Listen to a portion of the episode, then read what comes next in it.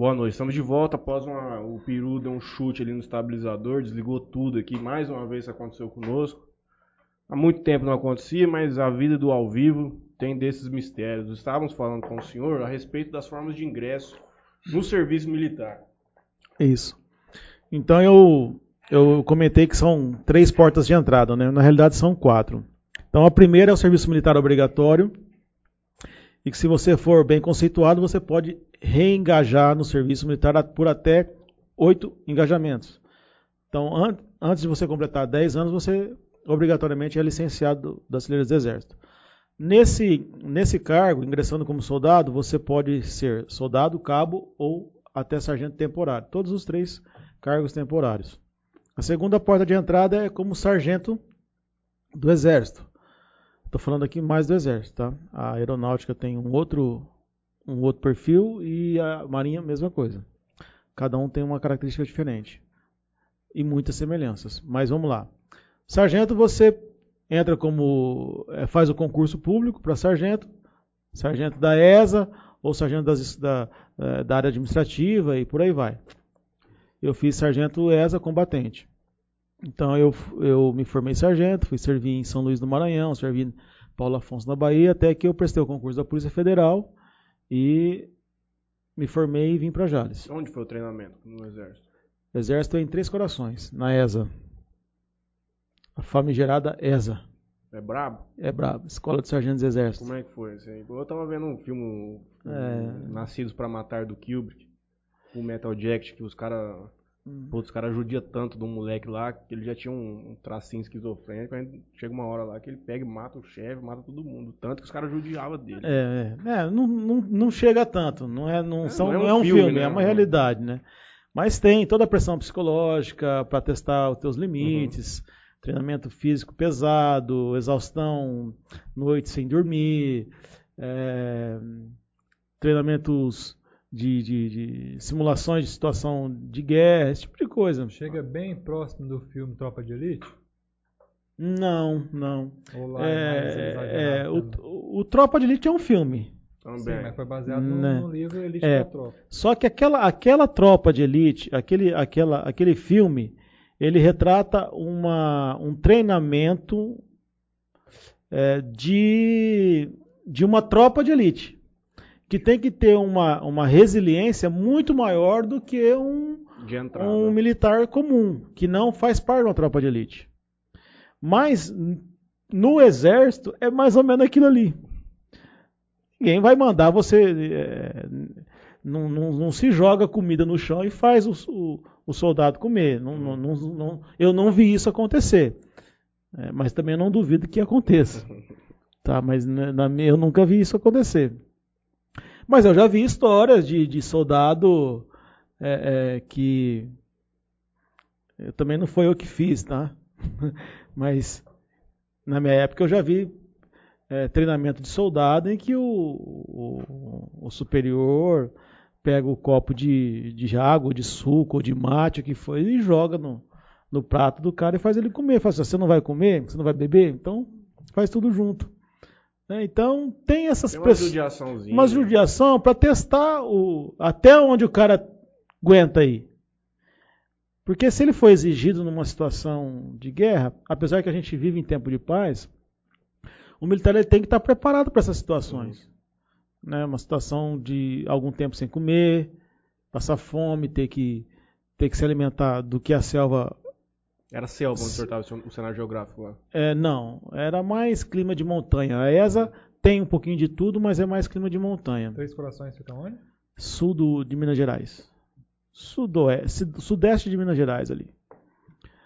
É... E por que famigerado ESA? É bem conhecida a escola? É, no ali? meio militar ele é, um, é o, assim, é o terror do... É o, é o terror do... Daquele que quer ingressar. Né? Todo mundo é, enxerga a ESA como assim, é terrível, é difícil. Igual o Barro é, Branco, né? falam muito também. É, o Barro Branco, eu não, eu não, sei como é que é, mas é uma é a escola de formação de oficiais aqui da PM de, de São Paulo, né? Sim. Mas exército é diferente de polícia. Principalmente nesse, nesse treinamento básico, de para ver se o cara vai querer ficar. Depois que ele fez o treinamento, Esse primeiro contato demora quanto tempo pra ver que se o cara vai pipocar na, ou na não? minha, é- na minha época, eram três ou quatro meses Uhum, de treinamento intenso. uhum. Caminhadas longas, marchas longas, treinamento físico exaustivo, tal, para ver até onde, até onde, até onde Cidadão. você vai aguentar ficar. Teve algum dia lá que você falou assim, pelo amor de Deus, eu vou embora pra casa da minha Não, mãe. não, não, não. Eu nunca tive esse pensamento, Uhum. porque eu sabia, é, eu não gosto de desistir das coisas. Uhum. Então eu já fui lá com a cabeça feita, falei, ó, pode fazer o que for, Uhum, eu vou ficar. Então, mas eu vi gente desistindo. uhum. Né, Mais ou gente- menos uma turma começa em quantos lá? 50? Ah, eram, lá na ESA são. Eram quase mil, quase mil Por alunos. entrada. É, quase mil. Porque são, na ESA eram cinco cursos na época. Então era infantaria, artilharia, engenharia, cavalaria e comunicações, as cinco armas combatentes. Então eram muitas vagas Uhum. né? Para repor, porque todo ano aposenta um tanto e entra outro tanto, né? E vai, o ciclo vai se mantendo. Qual foi a Mas, experiência enfim. mais que você, lembra de algumas coisas que marcaram muito nessa época do treinamento e tudo mais? Ah, o gelo, né, cara? Mergulhar naquele, naqueles rios gelados de montanha lá não era fácil, não. Porque tinha, fazer cabo submerso, uns treinamentos. é, o gelo era terrível. Teve aquela clássica água lá gelada. que o povo deixava você com um facão e um, um quilinho de sal no meio da floresta? Tem, tem, tem. Isso aí é treinamento de sobrevivência. Uhum. Solta lá, solta lá mais um, e... solta, solta não, um solta normalmente é o pelotão, Uhum. né? Ou, ou- ou o grupo de comando, que é o GC. O pelotão são 30, o grupo de comando são, são 10, é, 9, 10. Então, ah, vai você e a sua turma se virar lá. Mas eles, eles soltam um frango lá pra você catar na unha. Não é assim, ah... Porque na realidade, onde a gente estava, não era realmente, não era um, um, como é esse seriado que a gente assiste hoje, hein, o Largados e Pelados, né? Sim. Deixa você lá e você tem que se virar com o que tem lá no- na na selva, ou, ou no deserto, Como ou na em terra. savana, ou sei lá. Não é dessa forma. Até porque não, não tinha tão, não tinha na onde é o treinamento, Não tinha tanto recurso não assim tem recurso. sustentar. tem, não tem. Uhum. Então eles soltavam lá um frango, um coelho, alguma coisa pra você correr atrás e se virar. Eu já vi bastante coisa sobre aquele Navy SEALs da Marinha Americana, que dizem que é o pelotão mais qualificado do mundo, o grupo mais qualificado do mundo. O treinamento dos caras tem uma parte chamada Hell Week. Eles passam uma semana lá sendo destruído fisicamente, psicologicamente. Se o cara aguentar superar aquilo lá, e depois tem mais três meses de curso. Mas essa semana é a semana que o cara quebra mesmo o peão pra ver se ele vai dar conta de ficar ali ou não. É, essa é a ideia. mas É pra, é pra testar, não é só o físico, é pra testar a mente. Aqui no Brasil, Tá qual vendo? que é o esquadrão, assim, nível mundo, assim, mais completo, Ah, equipado? tem uns fuzileiros navais, né? Eles Fuzileiro são a, tro- a tropa de elite. Mas dentro do exército, fuzileiro naval é tropa de elite da Marinha, Uhum, como se fosse os SEALs uhum, americanos, né? É, no exército também tem algumas tropas de elite, né? Tem os forças especiais. Seria o É. SWAT americano. Não, é seria polícia. seria os Buenas Verdes. Entendi. Mais ou menos esse comparativo. A SWAT nossa seria mais ou menos um grupo especial da Polícia Federal, por exemplo, o nosso COT, que é o é, é, que é o que a gente tem de mais operacional dentro da polícia. Quando o cara se dedica numa, numa, numa especial, num grupo especial como esse, aí é, é basicamente o dia inteiro treinamento e viajando pra treinar. É, é mais ou menos isso aí. A Polícia Federal aqui no Brasil tem bastante ativação desse grupo? Pra... A gente tem Tem bastante. a demanda, você fala? É. Tem muito é, roubar banco, né? Esse- Esses, esses, essas demandas mais, mais perigosas, Uhum. né? De como aconteceu aqui em Jales. Teve um há uns anos atrás aí que o pessoal não fez os caixas aqui da, Sim, da praça. praça do Jacaré, fez lá da, da praça do Arapuã. Então, é, o enfrentamento para esse tipo de crime é um grupo de operação especial. Uhum.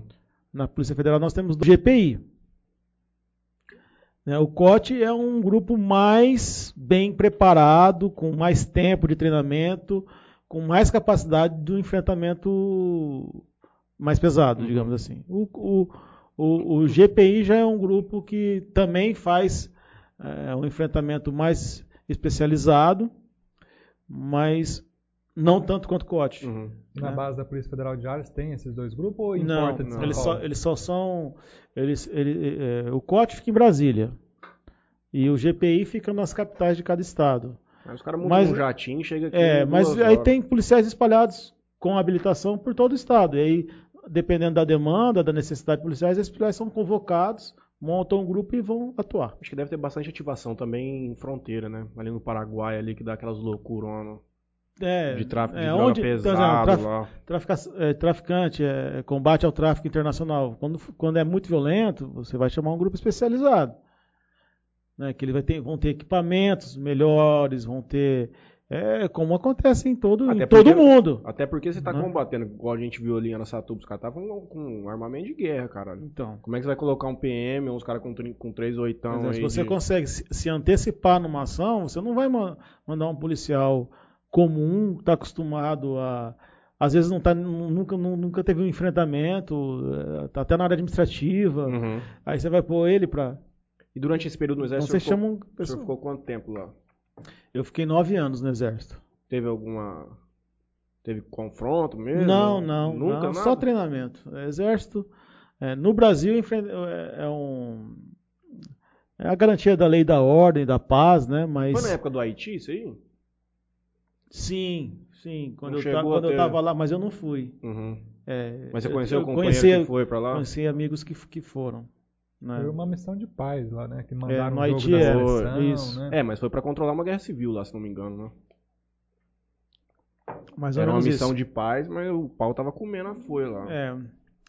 Foi designado pela ONU o Brasil para comandar isso. É do, do general ou Vilas Boas, que eu acho que foi. É um dos caras do Bolsonaro lá que conduziu lá como, como líder lá. Mas então a gente estava falando sobre as portas de entrada. Então eu falei do, do serviço militar obrigatório, sargento, e depois tem o curso de oficiais, que é o por onde o Bolsonaro entrou, que é o, o curso é, AMAN, né? Na realidade, entra-se pela SPSEX, que é o terceiro ano do ensino médio. Depois você faz o último ano de ensino médio lá e mais quatro anos de AMAN. Academia Militar das Agulhas Negras. E você vai ser oficial.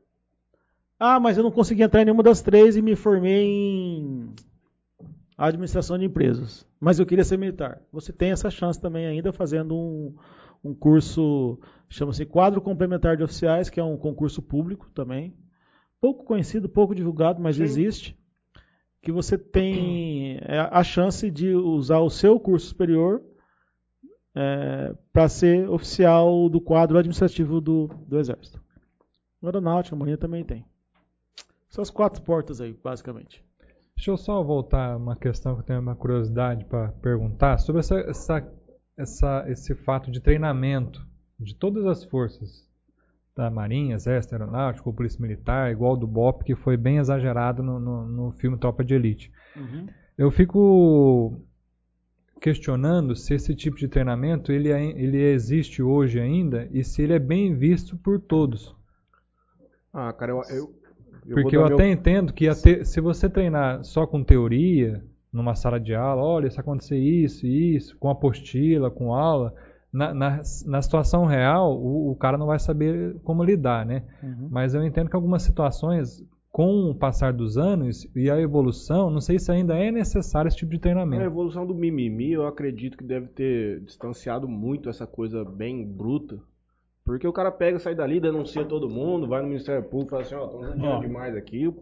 Na realidade, não. Não é assim que funciona. Para você entrar, você é voluntário. Você não, você não é pego nesse tipo, para esse tipo de treinamento que você está citando, você não é pego no laço, vem aqui, você vai fazer um curso, porque senão eu vou te mandar embora. Não é assim. A primeira condição de você fazer esse tipo de curso é que você é voluntário para aquilo. Então, você assina um termo de, de compromisso, um termo de, de, de, de é, de aceite, você está aceitando aquilo que o curso vai te proporcionar. Uhum. Então não tem esse mimimi. Não tem esse negócio do politicamente correto, do ah, isso aqui é contra os direitos humanos. Não existe isso. Nesse tipo de curso operacional não existe isso. Ou você sai ou você fica. Você não questiona o que, o, o que lhe é aplicado lá. Eu acho que se você questionar, você está fudido. Se questionar, você já pode, já, já pode ser mandado embora. Não, você é desligado do curso. Você vai continuar sendo da força policial ou da força militar, mas você é desligado do curso. E com certeza. Você não vai ter aquele curso, aquela habilitação. É, é, é assim que funciona. E se você fizer qualquer tipo de denúncia, pode procurar outra carreira também, que você não vai ter vida lá dentro, cara. Você quis ferrar os caras, você sabe que o procedimento é aquilo. E outra, cara, você tá formando cara de elite, né? Ele não, tem que estar. Tá... Esse mimimi aí é coisa de, de pessoal civil. Normalmente o, o, o militar, o policial, não, não, você não escuta falar tanto isso. Uhum. É, principalmente em curso, em curso operacional, desconheço. E, e, outra coisa, como eu, como civil, que vejo, por exemplo, a polícia militar, os caras fazem aquele TAF lá, o, de exame físico, né? Uhum. Tem que fazer barra, tem que fazer correr e tal. E aí depois que ele ingressa na polícia, você vê aí na, você vê na rua aí, os caras estão tudo com barriga de chope, tudo assim. É, alguns, não, não, alguns relaxam, mas não, não é o padrão. Então, na realidade, existe uma exigência ao longo da sua carreira para que se mantenha o seu condicionamento físico. É claro que você entrou na polícia com 18, 20 anos, você não vai ter o mesmo condicionamento com 45, 50. Sim. Mas existe um, um, um nível mínimo de condicionamento, condicionamento físico exigido. Em Mas cada, em cada força. Periodicamente faz algum Isso, tipo de... periodicamente. Inclusive, tem situações em que, se você não atingir o, o, o mínimo exigido, você não pode ser promovido. Então, há uma cobrança. É, agora, se a cobrança é eficaz para não acontecer situações em que o cara relaxa, aí eu já não vou entrar no mérito porque é não, um. não, cabe a mim. Eu acho que também relaciona-se muito com a função que o cara exerce Exato. dentro da corporação uma vez que ele ingressa. Se ele fica mais numa parte administrativa, quando você exatamente, quando você entra num, numa força policial, numa força militar também, é, a chance a, a, chance de você cair numa área administrativa é grande e o relaxo com a parte física ela, ela natural. é natural, natural, né? mas que existe um, uma, uma cobrança periódica TAF, da, o, o, teste de aptidão física da, das Forças Armadas e da Polícia, ele é periódico. Quando eu estava lá, todo ano, duas ou três vezes por ano, eu tinha uma, um teste de aptidão física para executar. E eu tinha que manter uma média, porque se eu hum. chegasse no final do ano e não tivesse aquela média, eu tinha o meu demérito. Então pode ser que esses caras barrigudos aí, eles então, conseguem passar no TAF. Às vezes passar. E talvez você passa. que está parecendo uma folha não consegue passar no TAF, Gustavo Albino. Barriga não quer dizer nada, meu amigo. Pode. Deixa eu fazer uma propagandinha bem rápida aqui e a gente vai entrar aí quando você decidiu o concurso público da carreira federal. Vamos lá. Eu vou agradecer ao Califas Hamburgueria, do Gerard e da Simona, onde o Gustavo Balbino gasta bastante dinheiro. Bandeira com certeza já comeu lá também, porque é o miolão da cidade. Agora ele tá em novo local. Já inaugurou na praça? Não, não, não. Tá no MD ah, Toys ainda, no sim. estacionamento. Acho que em breve estará lá na praça. O carrinho, se não me engano, já está posicionado. Segundo lá. o prefeito, no final de janeiro vai reinaugurar a praça. Então, às vezes, vai ser nesse período aí que ele vai, vai dar voltar. tempo de eu ver ainda, hein? O senhor vai embora quando? Até meados de janeiro, fevereiro, começo ali. Jornal Tribuna, GSX, GSX Aluguel de Lanches, onde Gustavo Albino passa os finais de semana lá nos barcos do Rick. De Mateu Açaí, aonde Gustavo Albino compra açaí para ele, esposa e filho, sem dúvida nenhuma. Solutions VoIP é a empresa que presta serviço de telefonia para o Gustavo Albino no seu escritório, sem dúvida nenhuma. Melfinet, a internet que faz a internet do Gustavo Albino e a nossa também. E a, JR Soluções, do nosso amigo Alberto, que faz a prestação de serviço também para o Gustavo vai, vai Albino, tudo aqui? que é necessário. Ele desviria, mas aparentemente deve, ser, deve ter se deparado com alguma... Faz essa propaganda do MTZ, Gustavo Vamos ver a sua desenvoltura. os patrocinadores aqui do Motel Eros e Talismã. Você conhece bem? Tem o quarto lá, o quarto 13 é muito top, pode ir lá. É Tem- Qual que é o temático do 13? 13? Ou é o presidencial? Não, é aqui não tem a banheira lá, o 13? Ah, todos tem lá à Todos esquerda, têm? lá na banheira, né? Mas aí tem um que é do Brasil, tem um que é japonês, tem um que é Ah. uma selva africana, porra. Você Você não conhece, tá hein? conhecendo, não. Conheço, tá bom, tá me respeitando. Tem Lotérica Sonho Dourado, todo mundo tem que fazer a fezinha lá da Mega da Virada. Rapaz do céu. Esmalteria- 300 reais. Esmalteria Bem Me Quero, ali atrás do fórum, pode ir lá fazer as unhas, o Matheus vai lá todo dia, E conversar você com... manda sua esposa lá também, com Não, mas, frequência? mas você vai lá conversar com as mulheres lá. Não, Espaço para mulheres conta com serviço de manicure, cabelo, cafeteria. Pode chegar lá e tomar um cafezinho, um pão de queijo. O blog 2DZ, dos nossos amigos Daniel e Douglas Ilho. Estão de férias lá no Jardim Acapulco, no Rio de Janeiro, junto com o Neymar. Eles estão mal, hein? A MP Arquitetura, que pelo que eu sei, ela não entrega o projeto de vocês aqui do novo estúdio, né? Ah, mas Tô- nós não estamos com pressa. Não. Não. A Antena 102, do Delay, do João Luiz Garcia, do Dr. Vanderlei Garcia, do Laureano Leão de Oliveira. Exatamente. sócio também lá. O Ângulo Jales, a Charada Império Clube, a maior casa de festa do, de Aparecido Taboado para cá. Sem dúvida. E o betcerto.net, que é do Dr. E, e o Dr. Felipe Blanco, que faz o implante Transporte capilar. Hoje aqui tá todo mundo tranquilo de cabelo. Aqui, é, Tem uma hoje, coisa que você não pode reclamar é de cabelo, tá bem? E nariz. Nesse quesito, você... Cabelo nariz também, e teu nariz é nariz. avantajado. e cafeteria Sato e, cafe, e Cafeeira, sato. cafeeira Sato e cafeteria Sato, produtos naturais. Já tô Que recebendo o- a mensagem aqui do André Sanches. Demite o Balbino. Poxa, que absurdo. O Poxa. Toninho Cruz manda uma boa noite pra gente, minha mãe, a Maria de Lourdes Kilk, mãe do Léo, a Luísa Mariano, sua companheira de beach tênis. Você joga, o senhor joga beach tênis? Jogo. O senhor tem copo da Stanley? Não tem. Renegade? Também não. Ah, pelo menos dos três que existem, passou em um só, Não, tá tudo bem. Um, um só eu tô, tô- Tá bom ainda. Michela Aparecida, da Ponte Amorim. É, minha digníssima esposa. Um abraço pra doutora Michela. Tamiri Souza tá conosco, companheira do Léo. Janete Fabiana. O Bandeira tem que participar do programa No Limite. Comer, Daria conta? comer olho de Hoje cabra. em dia, esse cara soltar um... Eu acho que eu tô meio velho pra essas coisas já, viu? Mas tivesse na altura do exército lá, posso soltar lá que Ah, quando eu tinha idade faria assim. Mas hoje eu já tô meio cansado. comer... Comer inseto. Pô, tu é uma... Tá? Voltou, voltou no limite, mas não sei se teve o mesmo sucesso que das primeiras temporadas, né? Ah, da primeira era muito novidade, né? É, Tipo, depois, O cara queria ver o povo É. se matando lá. Vai caindo na. a mesmice. Não do- sei como é que o. Não, deixa quieto, não vou fazer propaganda aí. Pode fazer, vamos não, lá. não, não. Eu não sei como esses outros programas, esses reality show duram tanto, né? O povo É. consome demais, é sucesso Não, de, não, de- não- Big Brother vai pro 22. Eu não assisto isso. O povo tá morrendo De jeito pra nenhum, voltar ao mas- Big Brother. O Leonardo e o Peru, os caras não perdem um programa. Franley também, assíduo, é, espectador do Big Brother. A doutora Melina Ferracini, que está conosco aqui, pedindo a volta do Franley. Certamente também assiste o Big Brother e fica comentando Não, na é. internet. Ela tem um perfil de, de, de consumir esse tipo de conteúdo. Melina Ferracini, oi gente, Matheus, põe o Juninho aí, pelo amor de Deus, demite o Balbino. Doutora Melina, vem, vem aqui, doutora Melina, preenche a bancada com a gente, vamos aqui inquirir o doutor Robério Bandeira. Vamos lá. Aí o senhor tava no exército, cansou daquilo lá, ou queria dar uma guinada mesmo na carreira, viu que não ia muito pra frente. É, Daria pro re- senhor chegar aonde? Na realidade, a carreira do exército, é, é, dependendo da porta que você entre, você fica nela, né? exército? Hum, Então, a carreira de praça no exército é semelhante à carreira de praça na polícia. Você entra sargento e sai suboficial. Né? A não ser que você seja que tem uma carreira muito mais prolongada, você consegue atingir é, quadros do oficialato subalterno.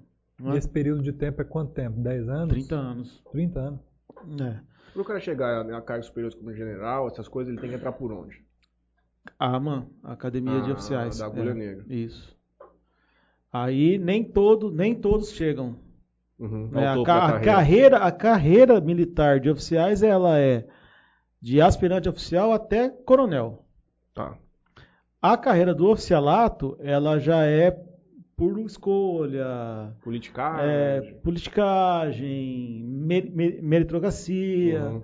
também, tal, mas, mas não é a garantia, não é todo aspirante oficial Que vai chegar ao topo que da vai carreira. chegar a general, a genera- Uhum. general- generalato. Não, O não nosso é. querido presidente é o quê? Patente dele? Ah, ele chegou só até capitão, né? Como ele foi eleito, ele, ele tem que ir para reserva remunerada. Eleito não presidente, como deputado ainda. né? Deputado, é. Ele não foi excomungado do exército? Porque ele fez aquela. É, diz aquela- a lenda que ele foi, fez um terrorismo lá, um atentado terrorista. Não, ele estava lutando né? por aumento salarial, não era? Que ele tá- ele estava encampando uma bandeira lá e isso foi entendido como como Motim. como motim, como insubordinação. Mas aí eu não É. lembro qual que foi a punição, não sei qual que foi efetivamente a punição dele, se ele teve Não, foi. foi... Só tomou uma esculachada Na- lá e no exército, na polícia, você não aposenta. Você ingressa na reserva remunerada. A realidade é essa, né?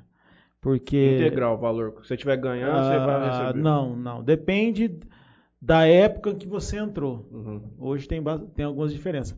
Isso eu falo da, da, da Exército Polícia Militar. Tá. Tá? Não estou falando Polícia Civil e Federal. Ah, existe uma equiparação de salário da ativa com o da reserva é, por conta de você realmente não você não, não é não não está aposentado você não está livre do serviço você pode ser chamado de volta Entendi. A- na teoria isso é Uhum. muito difícil acontecer mas na teoria existe essa possibilidade e o e o servidor público militar ou civil ele contribui para a previdência na ativa e na reserva ou na aposentadoria Entendeu? Ele continua contribuindo. Não é diferente do, do profissional liberal, do, do seletista e tal, não é que, que você completou teu tempo lá, você não precisa mais contribuir. Uhum. O servidor público ele continua contribuindo até morrer. Mas a gente estava falando de A gente ia entrar no ingresso. ah, na Polícia Federal, né? Tal. Aí, começou. tá. Então, é, eu queria algo mais, né? Então, quando eu estava no Exército, me mudei para Bahia. Né? Eu estava em São Luís do Maranhão, me mudei para Bahia. Paulo Afonso, conhece? Já ouviu falar? Paulo Afonso não. As quatro usinas hidrelétricas. Barreiras e Luiz Eduardo Magalhães ali, que eu fui. É, Barreiras é mais interior de, de- de- é mais interior da Bahia, bem oeste ali, Sim, né? sim. Bem no oeste da Bahia. Paulo Afonso é na Bahia, mas é bem nordeste, bem próximo de Alagoas, Pernambuco e, e Sergipe. Então, Paulo Afonso é mais perto de Maceió e Aracaju O que de Fortaleza? do que da, da própria capital de, de- da própria capital Salvador, Uhum. né? Eu Você lembro- acaba usando mais os outros estados do que a própria Bahia. Exatamente, você vai pegar um avião, você vai fazer alguma coisa que precisa, ó, tem, só tem na capital. Uhum. Aí você vai em Maceió, você vai em Sergipe ou você vai em Recife. Desculpa. Aracaju ou Recife, Uhum. que é mais perto que em Salvador. né? Mas enfim. E aí eu falei, não, eu preciso de algo melhor para minha vida, para eu vida da fazer minha um família. questionamento. Nesses locais quando o senhor ficava, como no exército, era aquelas vilinhas de oficiais ou você acabava tendo que alugar coisa, alugava Ah, casa? tá. é, é. Cha- Na realidade, o- essa, essa vilinha de oficial chama-se próprio residencial, próprio nacional residencial, isso, próprio nacional residencial, PNR, que é a casinha dos oficiais, Uhum. dos, dos, dos, dos praças e tudo mais. É, acontece que não tem para todo mundo. Então, é, eu morei, eu morei sim, mas não de início. Eu tive que esperar um tempo para chegar a minha vez. Uhum. Até aquela porque no exército tem muita rotatividade de. Então você fica, você é obrigado a, a, a, A transferir? a- a se remover de Uhum. tempos em tempos. né? É, então vai vagando as casas. Então eu esperei um tempo para eu poder ocupar uma dessas casas nas duas cidades. Uhum. Então, buscando algo melhor para mim e para minha família, em termos salariais também, de condição de trabalho e tudo mais. É, infelizmente, o Exército, ele, ele não tem muito investimento, não há muito interesse governamental de investir no Exército. Porque a gente não vive uma situação de guerra. Uhum. É natural isso. Eu, eu compreendo e- essa tendência. É, mas mas o- o- os profissionais que ali estão são, são trabalhadores como os outros, como outro qualquer. Tem- Dedicação exclusiva. tem dedicação exclusiva, não pode ter outro trabalho, mereciam ser mais bem reconhecidos. Né? Mas, infelizmente, o- a, a farinha é, é pouca, né? Então, voltando Então- àquela pergunta, se tivesse uma guerra, quanto tempo duraria com o exército? Depende, depende com- contra quem. Se for contra a Argentina, a gente ganha. Tudo depende contra quem, né? Você colocaria a mão em armas, Gustavo Albino, na guerra contra a Argentina? Contra a Argentina, com certeza. Eu também.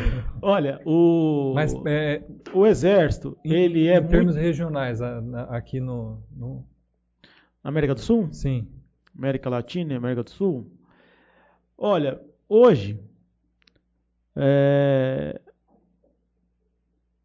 o exército é, um- é uma força bem preparada para um, pra determinados tipos De de combate. de combate, né? O exército tem uma força especial e, um, e, e- uma e, e alguns batalhões de selva que são especialistas em combate de selva. Quem que poderia fazer frente ao Brasil se tivesse um treinamento? Eu não sei como é o treinamento do pessoal dos nossos vizinhos aqui. Então, Colômbia tem selva amazônica também, Peru, né? Eu não sei como é que é a força a, a força, a força bélica, o treinamento deles. Eu não conheço o exército deles, mas qualquer um, qualquer outro país, se vier um Chile combater aqui na nossa selva, não, não tem chance. Tá morto. Porque o nosso batalhão tem condição de, de, de- Ah, vamos juntar aqui dois, três países da América do Sul, Argentina, Chile e mais um, tá? E vamos tomar a selva amazônica. Não vai, Bom é pra pernilongo. né? Cobra, onça. Então é precisa nem de diferente. gente lá, moço. Os caras não dá conta.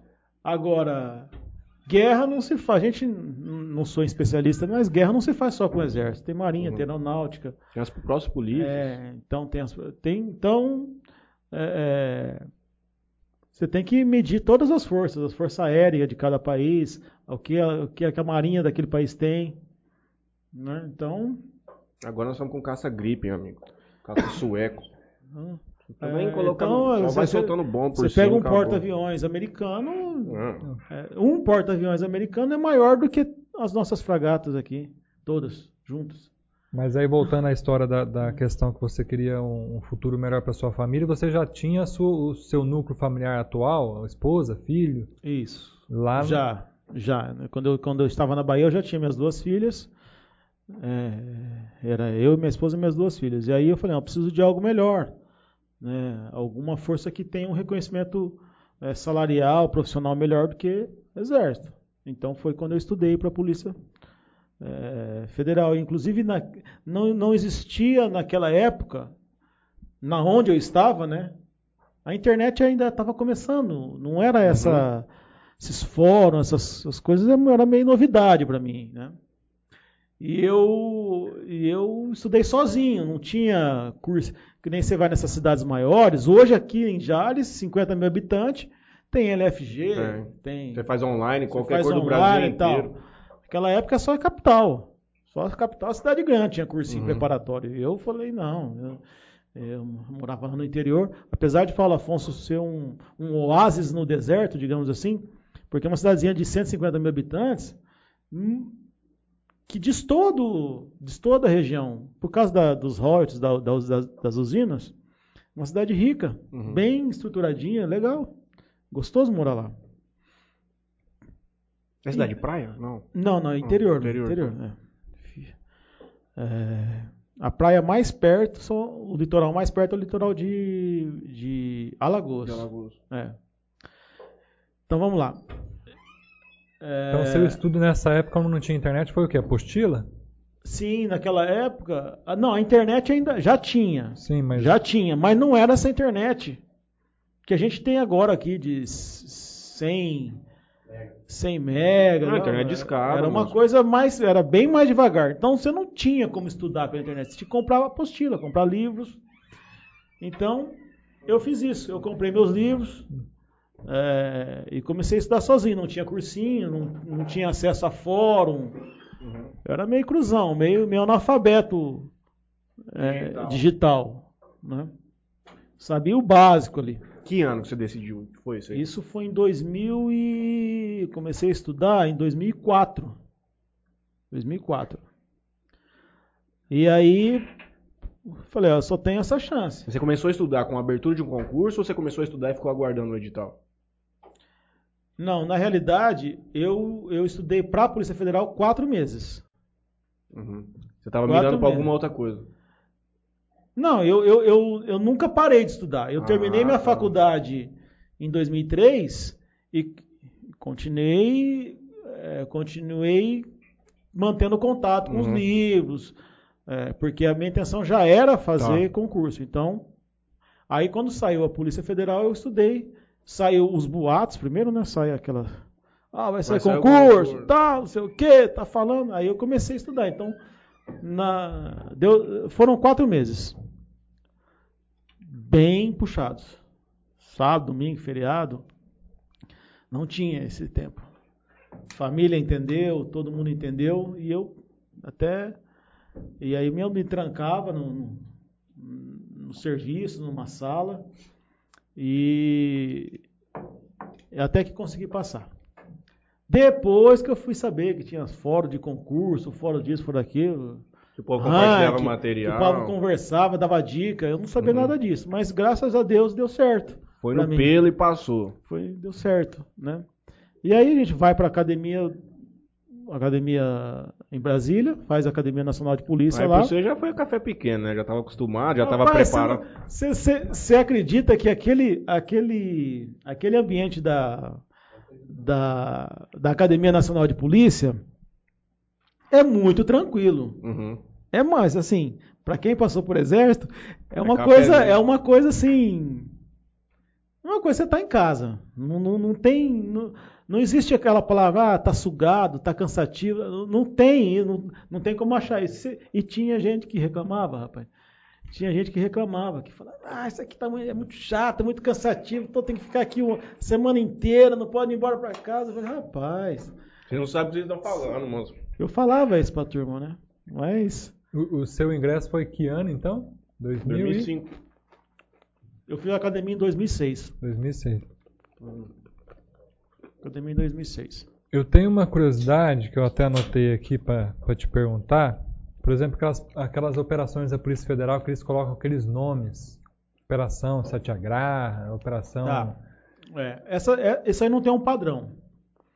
Um padrão estabelecido. Normalmente, você coloca o nome associado ao assunto Sim. da operação. Né?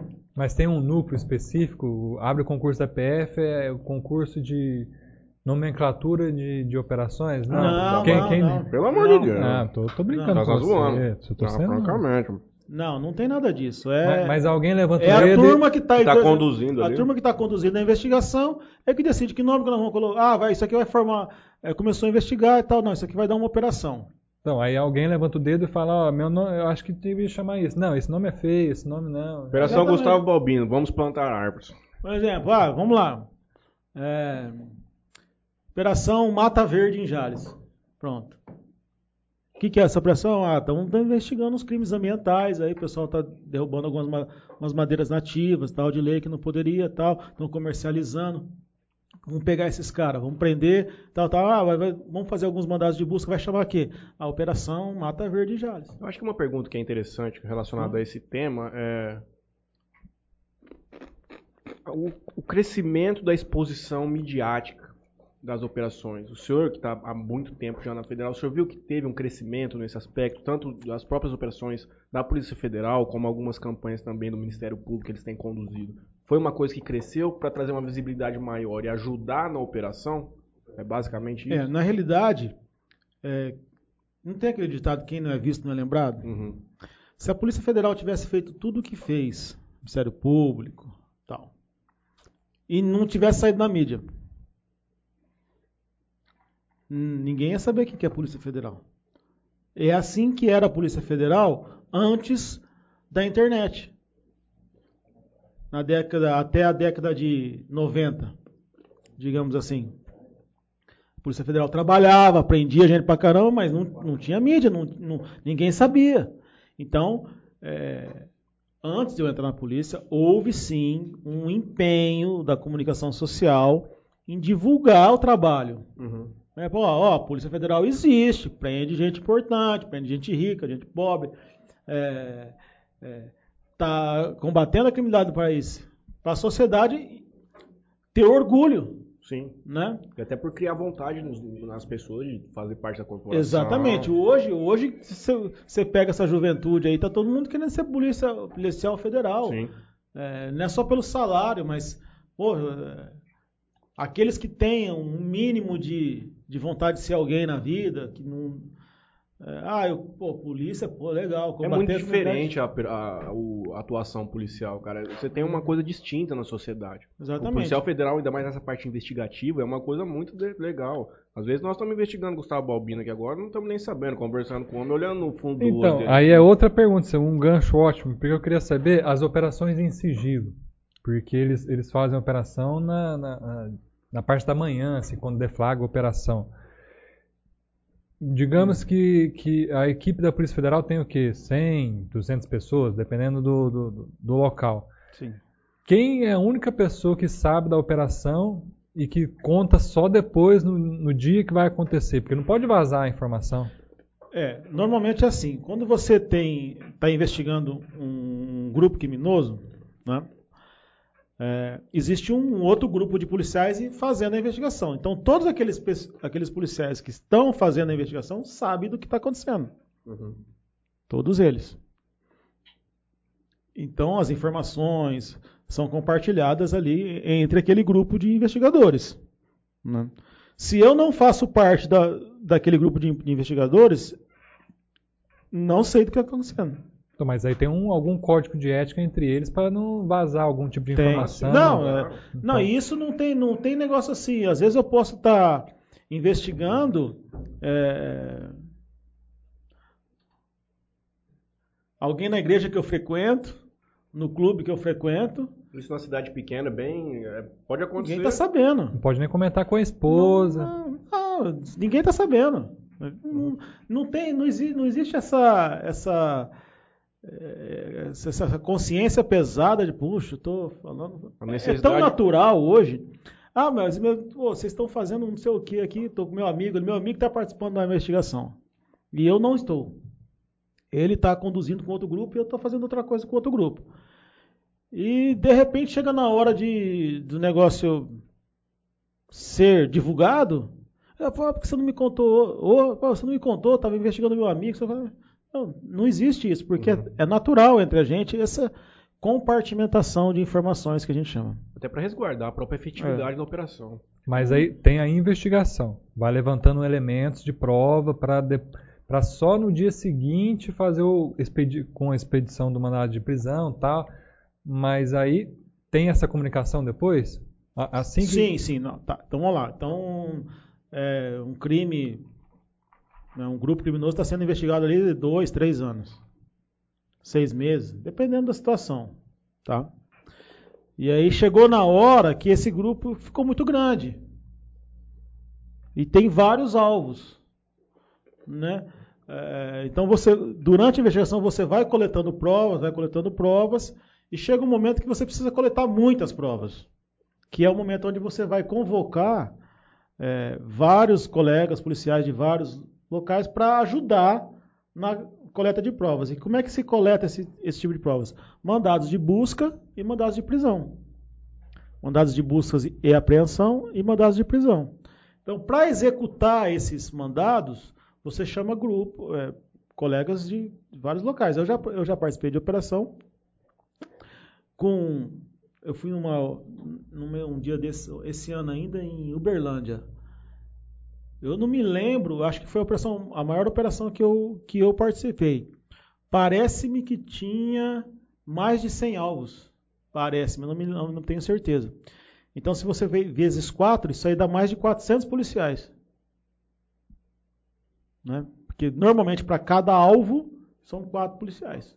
E só chega o mandado para cumprir, não chega. É, aí na hora que você vai tomar ciência do que está acontecendo, aí isso aí, aí é aberto para todo mundo. Né? Ó, pessoal, vamos reunir aqui, ó. A situação é essa, o crime é esse, tal, tal, tal. A gente vai precisar da ajuda de vocês para fazer esse, esse, esse, aquele mandado. Talvez o que você estava se preocupando é que eventualmente poderia ter um outro grupo que também está talvez investigando alguma, com alguma correlação e tudo. Não, de vazar Aí é uma vez só informação- quando tiver deflagrado. De vazar informação, por exemplo, para a imprensa. Porque às vezes a Globo já tá. Não, À frente aí é o de- seguinte. É, existe o setor de comunicação social que, que dependendo da situação é, e da autorização, é possível. Porque tem, tem, tem, tem situações que são estritamente sigilosas. E tem outras que são apenas sigilosas. E tem outras que não são tão sigilosas. Então, dependendo da situação, do grau de risco, de, de quem você, você vai. Ah, vamos filmar prendendo um político que merece ser exposto, por exemplo. Digamos. O cara. Então, todo mundo. Nunca, todo mundo sabe que o cara rouba, furta, se apropria inde- indevidamente, mas nunca ninguém pegou. Aí a Polícia Federal foi lá e juntou um monte de prova para pegar aquele cara. Aí chama os órgãos de imprensa, só, "Cê- a gente vai na casa de fulano, mas vocês querem fazer a filmagem? Era mais fácil antigamente fazer isso. Mas hoje até isso a gente está evitando de fazer.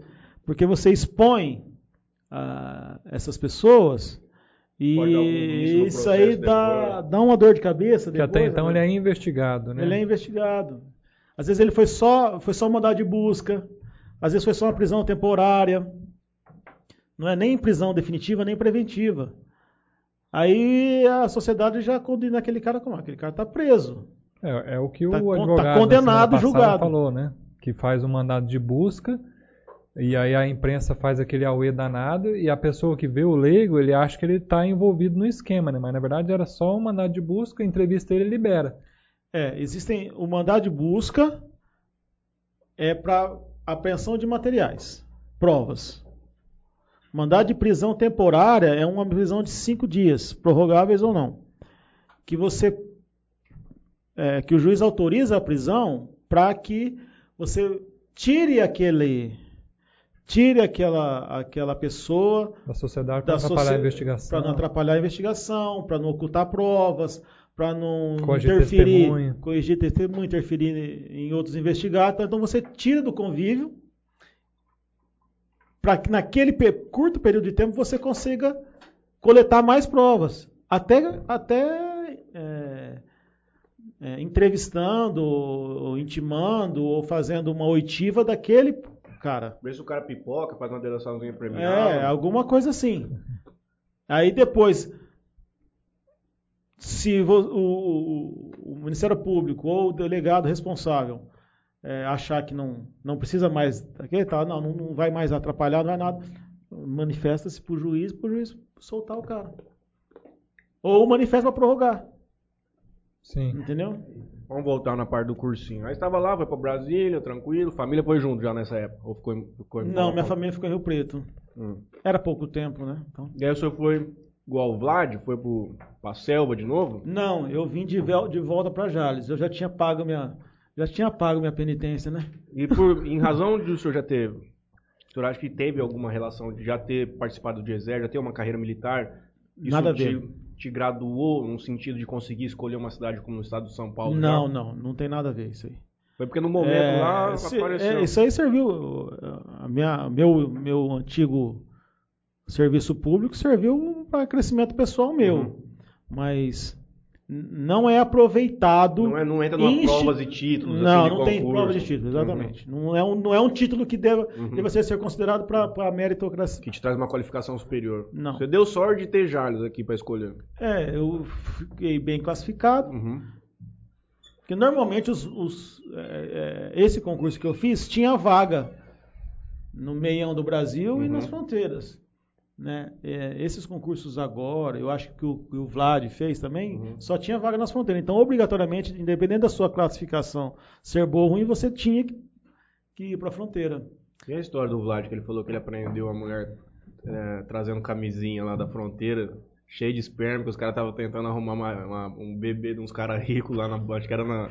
Pô, acho que era na Bolívia, sei lá onde que era aquela desgraça. Mas. Então você não tem umas histórias de apreensão inusitada, assim, em fronteira? não, eu já trabalhei em fronteira. Ah, é? Trabalhei em fronteira, assim, mas temporariamente. Uhum.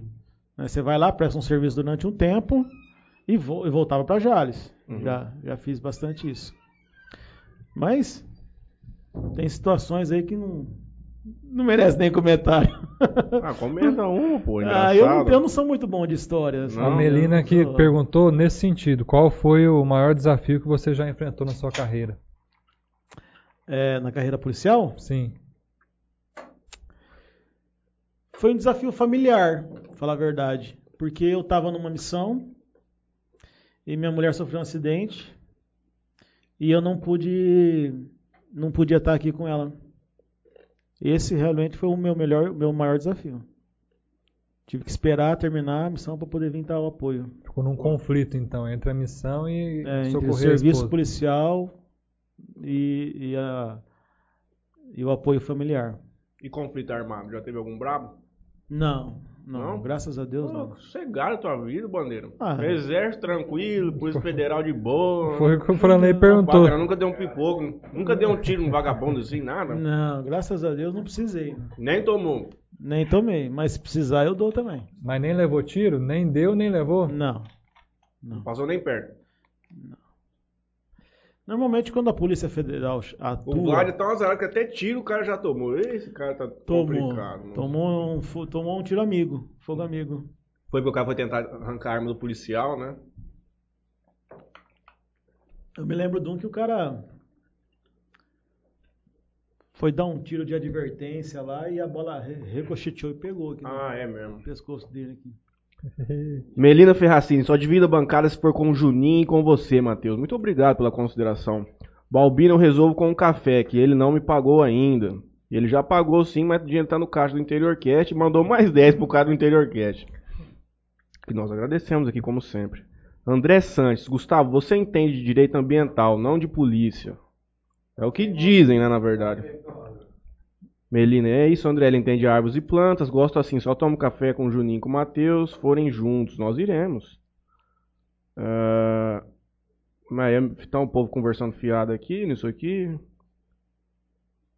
Pergunto se ele já deu pipoca em vagabundo. Pergunta o Franley Machado. Não, nunca. Janete Fabiana, nosso presidente tem QI elevado. Perceberam, né? Lá do beach tênis. Ah, do beat. No beat. Melina assim, o que ele pensa sobre a independência das investigações da Polícia Federal? Boa pergunta. Vamos nela? Pode ir, vou deixar, vou passar o Tá. microfone para um companheiro aqui para participar. É, a Polícia Federal ela já tem independência, né? Ela é, ela não precisa de mais alguma hum, alguma condição legal para isso. Já a- a- toda a investigação policial ela é independente de interferência. Ela não é ligada a, a meio político, como algumas algumas situações acontecem, por exemplo, na polícia militar ou na polícia civil, que é muito ligado ao governo do estado. A polícia federal não, ela já é, ela, ela, ela é totalmente independente do governo federal. É, independência essa é questionável, porque o atual presidente tentou trocar não sei quem lá da. Eu acho que a pergunta ela fez no sentido de que parece que essa independência ela foi confrontada ultimamente. Eles queriam tirar algum poder de investigação. É, mas- não, não, não, na realidade é o seguinte, existe uma proposta, existe, não era? o- Não, não, Não, eu vou chegar, eu vou chegar nesse assunto. Existe uma proposta de uma de uma categoria da Polícia Federal, do- é, porque a, a Polícia Federal, infelizmente, apesar dela ser prevista na Constituição como um órgão ins- instituído em carreira, entende-se uma carreira só, é, interiormente não é assim. Né? Então, é, infelizmente, a gente tem uma separação ali de cargos. Então, existe o cargo delegado, o cargo de perito, os cargos de agente, escrivão e, e papiloscopista. Então, são cinco cargos dentro da carreira policial, dentro de uma carreira só. E cada, cada um desses tem um, um, uma associação de classe, um representante de classe. Então, a categoria dos delegados tem a associação deles. E eles encamparam uma campanha é, brigando por essa autonomia da Polícia Federal, dizendo que seria, dizendo que seria uma autonomia investigativa. E na realidade não é só isso. É uma, uma autonomia investigativa, uma autonomia financeira, era, é, era, uma, era se desligar totalmente do Poder Executivo, assim como é o Ministério Público. Uhum. Entendeu? Seria essa. Uma, uma, uma, E, a, e a campanha, a campanha era essa. Era a campanha de ah, a polícia tem que ser tem que ser independente para investigar e tal, por isso que tem que passar essa PEC. E não, é, e não é, e não é isso.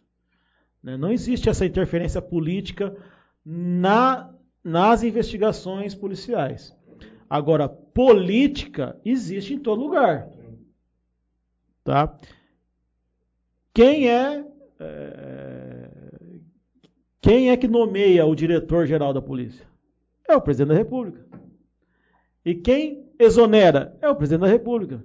Então ele tem esse direito de exonerar, não está me agradando. Aliás, coloco lá, não está me agradando, eu tiro dele lá. Uma das coisas mais ridículas que eu acho que isso pode acontecer. E isso não é só na polícia. É em, todo, em, em, em, todos os comandos de órgãos federais é assim. Sim. Não é só na polícia. O cara põe ele quem ele quer. Ele entra lá e ó, esse é meu amigo, eu ponho. É ridículo? É ridículo. Mas é assim que funciona. E qual que foi o episódio dele lá com o Sérgio Moro? é que quando ele conversou com o Sérgio Moro para ser ministro da Justiça, ele falou: não te dou carta branca. Te dou carta branca. Que nós sabemos, né? É. Ele diz no microfone para quem quiser ouvir. Exatamente. Só que aí o tempo passou, e aí os, é, você começa a ter que fazer algumas alianças dentro do Congresso, e aí aquelas alianças começam a cobrar, os seus melhores amigos começam a cobrar. Eu queria, ó, põe fulano, que é meu amigo, que é amigo da minha família, que é filho de não sei de quem, tal, tal, põe. Então começa aquela conversa. Isso é política. Eu... Por isso que a independência seria muito interessante. É. Mas a independência não financeira, estrutural. É, não não tiraria o, a prerrogativa de nomeação em livre exoneração do presidente da República. Entende? É a mesma coisa do Ministério Público. Quem é que indica o PGR? É o presidente da República. O, o órgão até apresenta lá três nomes. Lista tríplice. Mas ele, ele respeita ou não. Tanto é que o, o último aí não foi, não, não foi não respeitado. Tá. Ele chegou lá, não, eu quero fulano. Outra excrescência é o, o, o nosso STF. Também indicado Indi todos indicados politicamente. Não é mérito de uma carreira jurídica. É mérito de uma carreira política. Uhum. Num órgão que é jurídico. Acho que isso daí também é um, é um modo arcaico do, do Brasil continuar fudendo com, com tudo, né, cara? Porque ontem ainda eu estava falando com, a, com um advogado meu que um, e amigo, tipo, nós estávamos conversando, cara, o que, que um senador, o que, que um cara um senador decide um projeto de lei, cara. Cara, às vezes, muitas vezes, o cara não tá, sabe, nem advogado, não é porra nenhuma. O que, que o cara sabe de lei? Político, né? Você entende? É, não? Não, é. não? não existe isso. Como que o, o, sistema de lei e de tudo mais que, que precisa de uma certa ordem não é, não é dado a quem estudou a vida inteira para isso, não, entendeu? Você tá contra a democracia. democracia não, mas eu tô contra, tô totalmente contra. Eu acho isso totalmente errado. Independente de quem seja, ter o poder de não, mas o Cara, deputado. Quem legisla. Mas o deputado ele tem, ele tem assessor, ele, ele, de fato ele não analisa a lei, porque Sim, nem todo mundo, mas ele tem mas uns 30 cargos ali comissionados. Que o, o, que quer que aprova, aprova e o que eles não querem não aprova? Você concorda aí? Sim. Tipo, você é, vê como é fácil o, eles aprovar 33% é de aumento para a classe deles e não aprovar 10% para o salário mínimo? Sabe, cara, é isso que não, não entra é, na minha cabeça. É, mas aí não é o sistema que está errado, são as pessoas. O sistema é legal, a democracia é boa, é, o presidencialismo é legal, então nós temos um sistema político, regime e sistema de governo que são bons, porém executados por pessoas ruins. É aí que a gente está errado. A nossa educação é educação corrompida politicamente. Se nós tivéssemos políticos, é, é, pensamento político, aliás, não só de quem é eleito, mas de toda a população, fosse politicamente educada, nós teríamos a nossa democracia, o nosso presidencialismo seria muito melhor do que é hoje. O problema é que nós somos analfabetos políticos. A gente vota no amigo, vota no, no mais popular, não vê. A campanha, é, as não, ideias. Vê, é, você não olha a campanha, a capacidade histórico da pessoa. Você não olha disso. Eu vivi isso e eu sei. Eu posso falar por conhecimento de causa. Né? Apesar de ter sido bem votado aqui em Jales, eu não fui eleito. Modéstia à parte, não sou melhor do que ninguém, mas modéstia à parte, é, eu tenho muito mais capacidade, eu tenho, teria muito mais capacidade de, de, ter, de ter mais voto que eu tive. Se tivesse, se, se a população fosse politicamente educada e avaliasse quem está votando. Mas ela não faz isso. Ela vota no cara que, que contratou o pai dela para ser cabo eleitoral, ela vota no cara que deu uma cesta básica, abasteceu o carro. É, então. Outra é, coisa, você não acha um exemplo, pelo menos na, na, na sua opinião, que direito constitucional, a partir das, do, do, pessoal ter 16 anos, já não devia ser passado na escola? Eles não têm, tipo, nós não temos o menor embasamento sobre Sou isso. Sou super a favor entendeu? disso, cara. A pessoa vai votar, super não, a favor. não sabe por que, que ele Eu acho que, o, o direito constitucional tinha que ser ensinado no ensino médio. Pelo menos, pelo menos, as partes mais importantes, que são o artigo 5 né? A, a, os regimes de governo, regime, sistema de governo. Isso tinha que ser o, o, o cidadão já teria que sair do ensino médio com isso aí na cabeça. É o, é o mínimo que. Eu Sim, sou super a favor disso aí. Eu acho que aqui a gente começa também a. Agora, somos leigos dessa maneira também, porque, vamos dizer assim, a sociedade nos impõe isso. O conhecimento para nós ele é restrito. Acredito que a política eles não querem que nós saibamos o nosso direito. Exato. Entendeu? Eles não querem que saibamos como escolher. Quanto mais ignorante o povo, Exato. mais mais ignorante é o, é o, é o nosso sistema político. Por que, que, que tudo se, se sensacionalizou agora? Porque um exemplo como eu, eu, posso explicar. Agora a mídia traz, né? E a, nós temos como comunicar entre nós. Muita gente usa disso para fake news e muita gente não vai atrás da informação que está falando é, e acaba falando porcaria. Mas é, isso começou a abrir um pouco a mente da, das pessoas agora, porque elas conseguem ver o que, que acontece na política. Imagina quando não tinha nada disso, WhatsApp, não tinha nada disso. Então. O que que. Você imagina quanta coisa passou? O quão ignorante era o povo, né? Entendeu? Quanta coisa passou? A boiada já foi. Já entende? foi. Agora, é, agora... para recuperar isso, a gente precisa de. Para você recuperar dois governos ruins, você precisa de cinco governos bons. Não, é? não, não quero criticar nenhum, nenhum governante é, aqui, nenhum prefeito, chefe de executivo que passou por Jales. Ah, mas quantos governos decentes, honestos, transparentes, progressistas nós vamos precisar ter para fazer Jales passar, por exemplo, de 50 mil habitantes? Já, sei lá. Eu estou aqui há 15 anos, cara, não consegue. Não consegue aumentar mil habitantes. 15 anos. Segundo o censo também, a, a, cidade ela diminui. Eu saí de São José do Rio Preto é, há, há 23 anos atrás, nós tínhamos lá 300 mil habitantes, hoje tem 460 mil habitantes. Votuporanga também, quando eu saí, quando eu saí de lá, tinha menos de 100 mil. E, é, é, é, exato. Entende? Votuporanga, Fernandópolis. Jales era muito mais referência do que essas muito duas cidades. polo comercial daqui é, de, de Jales é referente. Eu tenho isso por base com, com o Beto da Delaci, que quando há 10 anos atrás eu trabalhei para ele lá em Jales quando ele abriu a loja dele lá. E ele falava daqui, como era aqui e tudo mais. Tipo, chegava dezembro, a loja daqui regaçava de vender, cara. Regaçava, porque, porra, todas uhum. as cidades. Agora isso daí parece que À noite você vai, você já nem pega o comércio conforme eles falaram que era. Você Então. vê os lojistas reclamando. Quanto comércio aqui tá fechando? É. Mas se você pegar as administrações, por exemplo, Rio Preto, era o Orlando Bolsoni, né? Depois teve Orlando o Bolsonaro foi meu professor de faculdade. professor de faculdade. Ele, é- ele- Comecei a fazer economia em Rio Preto, ele era um dos meus professores. E depois veio o Edinho, não sei se foi depois, mas teve o Edinho. É. E Votuporanga também tem o Carlão Pignatário, depois teve o, o Não, Ma- ali- Marão lá. Ali em O- Votuporanga foi sensacional, né, cara? Então, mas aí é que foi tá. oito anos ele- de Carlão, eles tinham oito anos de, de, de Júnior Marão, né? Eles tinham uma política assim de, de expansão, de crescimento, Exatamente. tanto o Votuporanga quanto o Rio Preto. né? Agora Jales é bem centrado, ele é um umbigo aqui. É, eu, tenho, só- eu tenho alguns diagnósticos para Jales, mas eu só poderia, eu só poderia executá-los quando eu, se eu assumisse a, a prefeitura. Mas, é, como isso não é Mas dê a dica no pro momento... prefeito agora, às vezes ele tá discutando. Eleição que Ah. vem, você vai pra cima de novo?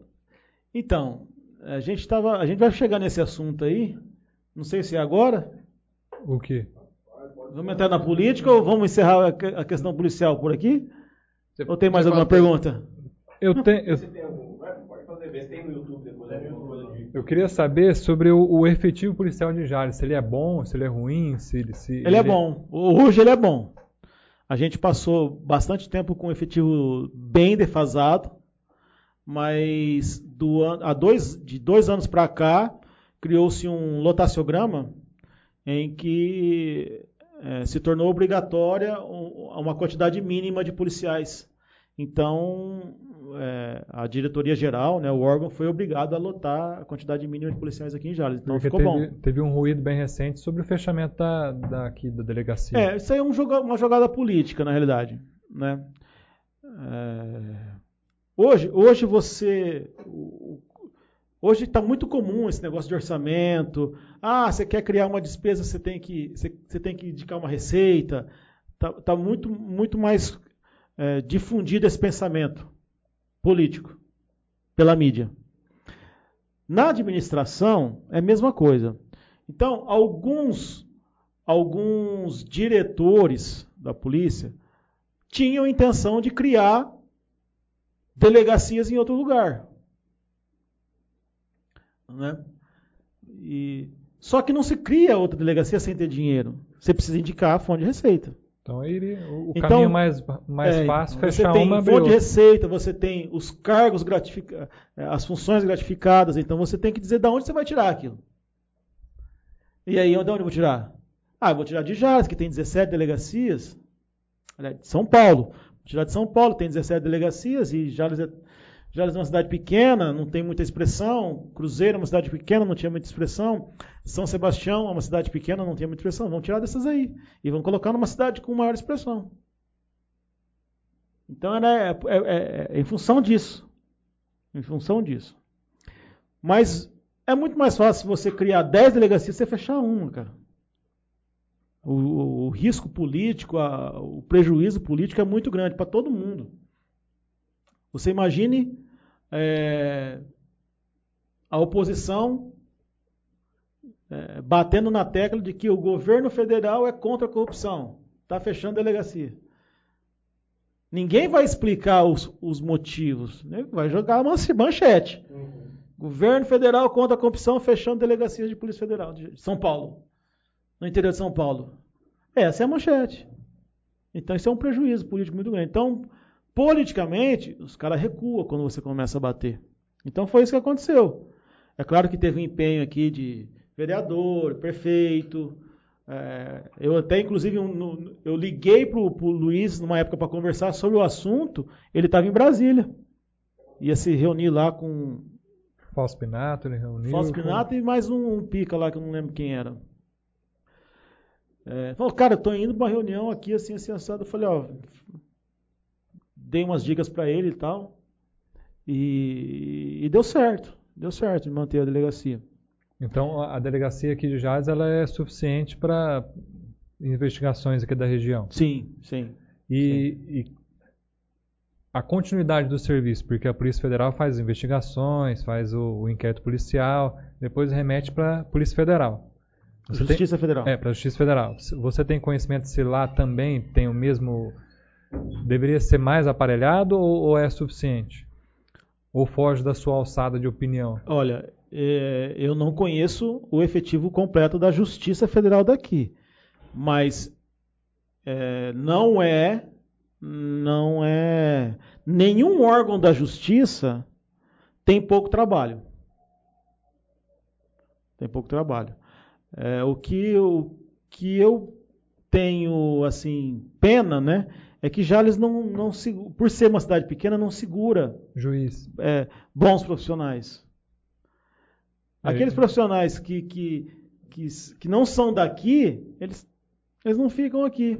Chega um juiz bom, chega um, um policial bom, chega alguém da Receita que é bom, tá, o cara não fica. O cara quer voltar para a cidade dele, o cara quer voltar para a cidade grande, então ele não fica. Não é por causa da quantidade de serviço. Eu acho que a quantidade de serviço é, é, é meio equilibrado. Jales, por ser menor, por ter uma região menor, não tem como ser a mesma demanda de uma região de uma cidade grande. Né? Até o, o serviço policial aqui é muito menor do que o serviço de São José do Rio Preto, por exemplo. É natural isso pela quantidade de habitantes, do tamanho das cidades que tem, que, que fazem a circunscrição. Mas você sente algum represamento de inquérito policial na polícia? Não. Com um juiz só? Não. Não, não, não há represamento. Há demanda. Né? A demanda de serviço. Agora, eu não trabalho na justiça, não sei como é que funciona. Não, porque eu sou advogado, Matheus é. também, e a gente sente um, uma certa dificuldade nessa questão de em só ter um único juiz. Sim, isso é ruim. Isso é ruim porque você não tem como dividir, não tem como. É, e geralmente o cara que vem cobrir férias é só um tocador ali, o cara não, não já não assina mais nada e só vem para ganhar aquelas diárias lá do mês e e, e, não, e não faz nenhuma decisão importante no processo. O processo não é dele. Então, é ruim. No mínimo dois tinha que ter. Mas quem sou eu para é, falar o, como as coisas vão acontecer, né? O Marlon tenta, no presidente da subseção de Jales, ele tenta fazer com que venha mais juiz para cá, ou pelo menos mais uma vara, né? Porque só tem uma vara única, né? Mas é igual você falou, é muito política. Não envolve, é o, política. não envolve o presidente da OAB local conseguir esse feito, essa realização. É, eu, do tempo que eu estou aqui, eu, hoje eu não sei mais nem quem que é o juiz federal aí. Eu não sei. Também não sei. Eu parei de acompanhar, porque todo ano troca. Ah, perguntar para mim, eu não sei, realmente, não sei quem voltando, é. Voltando um pouco na, na parte operacional, às, às vezes eu cheguei peguei o bonde andando. Vocês já chegaram a falar sobre a questão, um exemplo, vai sair uma, uma operação em São Paulo. Eu tinha conversado uma vez com um conhecido de um amigo meu no, numa mesa de bar, assim, o cara tinha acabado de, de entrar para Polícia Federal. E ele falou que essas missões, elas, exemplo, elas são mandadas por e-mail. Qualquer, qualquer agente da polícia de qualquer lugar, eles podem se candidatar para trabalhar na missão. É assim mesmo? Não. Como, como, como funciona essa hum. parte? Não, existe um recrutamento. Certo. De acordo com a necessidade de número de pessoas. Sim. Então, se eu tenho ali, vamos lá. É, exemplo básico: 10 alvos, duas prisões e oito mandados de busca. Eu preciso de, normalmente, dependendo do grau de risco desses alvos, normalmente quatro policiais para cada mandado. Então eu vou ter necessidade de 40 policiais. Se eu estou numa delegacia grande, que tem muitos policiais, de repente não preciso chamar ninguém, mas se eu estou numa delegacia que nem Jales. Quantos policiais são aqui? Aqui nós temos 15. 15 ou 16, dependendo da. É, da... Hoje o nosso lotaciograma aqui é são 15 policiais. É, agentes de polícia. Mas aí temos mais quatro escrivães, mais um papiloscopista, mais quatro delegados. Né? São as vagas que tem, mas nem sempre essas vagas estão preenchidas. Hoje, por exemplo, nós não temos todas essas vagas preenchidas. Então, então, então vamos lá. Digamos que a gente esteja com tudo preenchido. Então nós temos 15 mais 4, 19, mais 4, 23, mais 1, 24 policiais. Vamos e aí, lá. quando no caso tem essas operações, cada equipe monta num carro, até os que trabalham É. lá dentro. e- É, então, aí vamos lá. Eu tenho, eu tenho, vamos lá, 24 policiais. Eu tenho seis mandados. Só que Jales vai resolver o problema. Ah, mas aí eu tô agora, agora eu tenho uma, uma, uma operação com 30 alvos, 40, 50 alvos. Não, eu preciso de 200 pessoas. Aí eu começo a chamar. Aí eu mando lá pra cima, ó, preciso de 180 policial aqui. Aí, aí a, a unidade central nossa, no caso São Paulo aqui, né, começa a chamar. Não deu, não, não conseguiu em São Paulo, chama no, liga em Brasília, eu preciso de gente aqui de Minas Gerais, de Goiás, de- de- do Paraná, e aí vai até dar o número de policiais. Aí vem e cumpre. Não existe esse negócio de ah, o e-mail está disponível lá, quem quiser. Não é assim. Até porque a gente tem as hierarquias, né? Hierarquia pressupõe chefia de delegacia, chefia de, de estado e tal. Então não é eu quero ir. Você submete a tua vontade ao teu chefe. Olha, dá para eu ir? Ó, não dá porque eu tô com pouca gente e tal. Então Existem alguns recrutamentos que, que a pessoa se voluntaria para ir, mas não é, não é garantido. Eu ter a vontade de ir não significa que eu vou. Desculpa a ignorância. Foi- foram, foram vocês que efetuaram a prisão dos rapazes ali de Santa Fé, que estavam prestando dinheiro lá. mano, Como chama os rapazes ali? Ah, o Ah, do BG? É, foi uma Eduardo operação Bercelli. nossa. é. Pô, Fala um pouco para nós sobre essa operação, você pode? É, eu não participei efetivamente da investigação, Certo. mas eu posso comentar um pouco. Né? É, Ali é o seguinte: era uma pirâmide financeira. né? Você, se você não for credenciado na Comissão de Valores Imobiliários pelo Banco Central, você não pode captar recursos na sociedade. né? Existe as instituições financeiras é, credenciadas para isso, né? que pagam um juro, né? Ah, dá seu dinheiro aqui que eu vou trabalhar com ele vou te dar tanto de juro por mês. Beleza? Aí eu pego teu dinheiro, dele, dele, dele lá, faço uma carteira, empresto aqui. Ah, quanto você me... Ah, eu te empresto a 1% por mês. Ah, eu pego do governo, eu pego dinheiro tudo quanto é lugar para poder fazer meu giro. Esse, esse é basicamente o, o, O esquema que eles o- utilizavam. Não, esse é o, o O sistema legal. legal, financeiro. Né? Uma instituição bancária, uma, um- uma, uma corretora de câmbio, quem, quem quer que seja, ela trabalha com dinheiro, dinheiro, dinheiro dos outros. Ela pega dinheiro emprestado e empresta dinheiro. É basicamente isso. Só que ela tem que ter credenciamento para isso. Para coletar valores na sociedade, como instituição financeira, você tem que ser credenciado para isso. Não era o caso. né?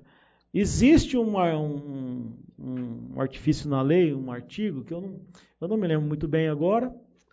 É, existe um julgado é, que você pode emprestar dinheiro, eu não me lembro bem. Mas não como instituição financeira. Pode captar e emprestar, mas não como ah, assim, trabalhando como se fosse uma instituição financeira. Então era isso.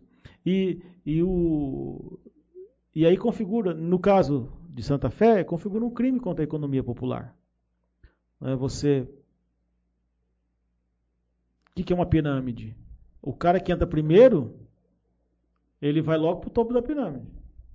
Se, se, se, se a coisa começar a complicar, ele pega, tira o dinheiro e vai embora. Né? Então é isso. Era uma coisa insustentável. Como é que você pega é, pega o dinheiro até os 6% e empresto a. Eu não sei quanto é que ele emprestava. Não, não me, não me lembro. Mas a diferença de taxa é muito grande, não tem como você sustentar esse mercado. Então ele, ele, ele usa da ganância do investidor. Isso caracteriza o estelionato, né? Quem é advogado aqui sabe. É, é as duas forças. É a ganância da vítima e a esperteza do autor. né? Então, sem as duas coisas, o estelionato não acontece. É assim como a corrupção, só tem o corruptor e o corrupto, né? Exatamente. Então é isso. É, é. Era a- isso que está acontecendo. Ele contava com a ganância do investidor, prometia um juro absurdo. Você fala Não. que ia chegar um momento que essa situação ia ficar insustentável. O cara ia pegar um Não, exemplo. não ia ter, não ia ter Sim. como. Não tem como. É igual. uma, se uma instituição financeira legal, como esses, os, os nossos bancos aí, Banco Brasil, Caixa, Santander, Itaú, Bradesco e tal, se todo mundo resolver tirar os seus depósitos, eles, o banco quebra, eles não têm como pagar.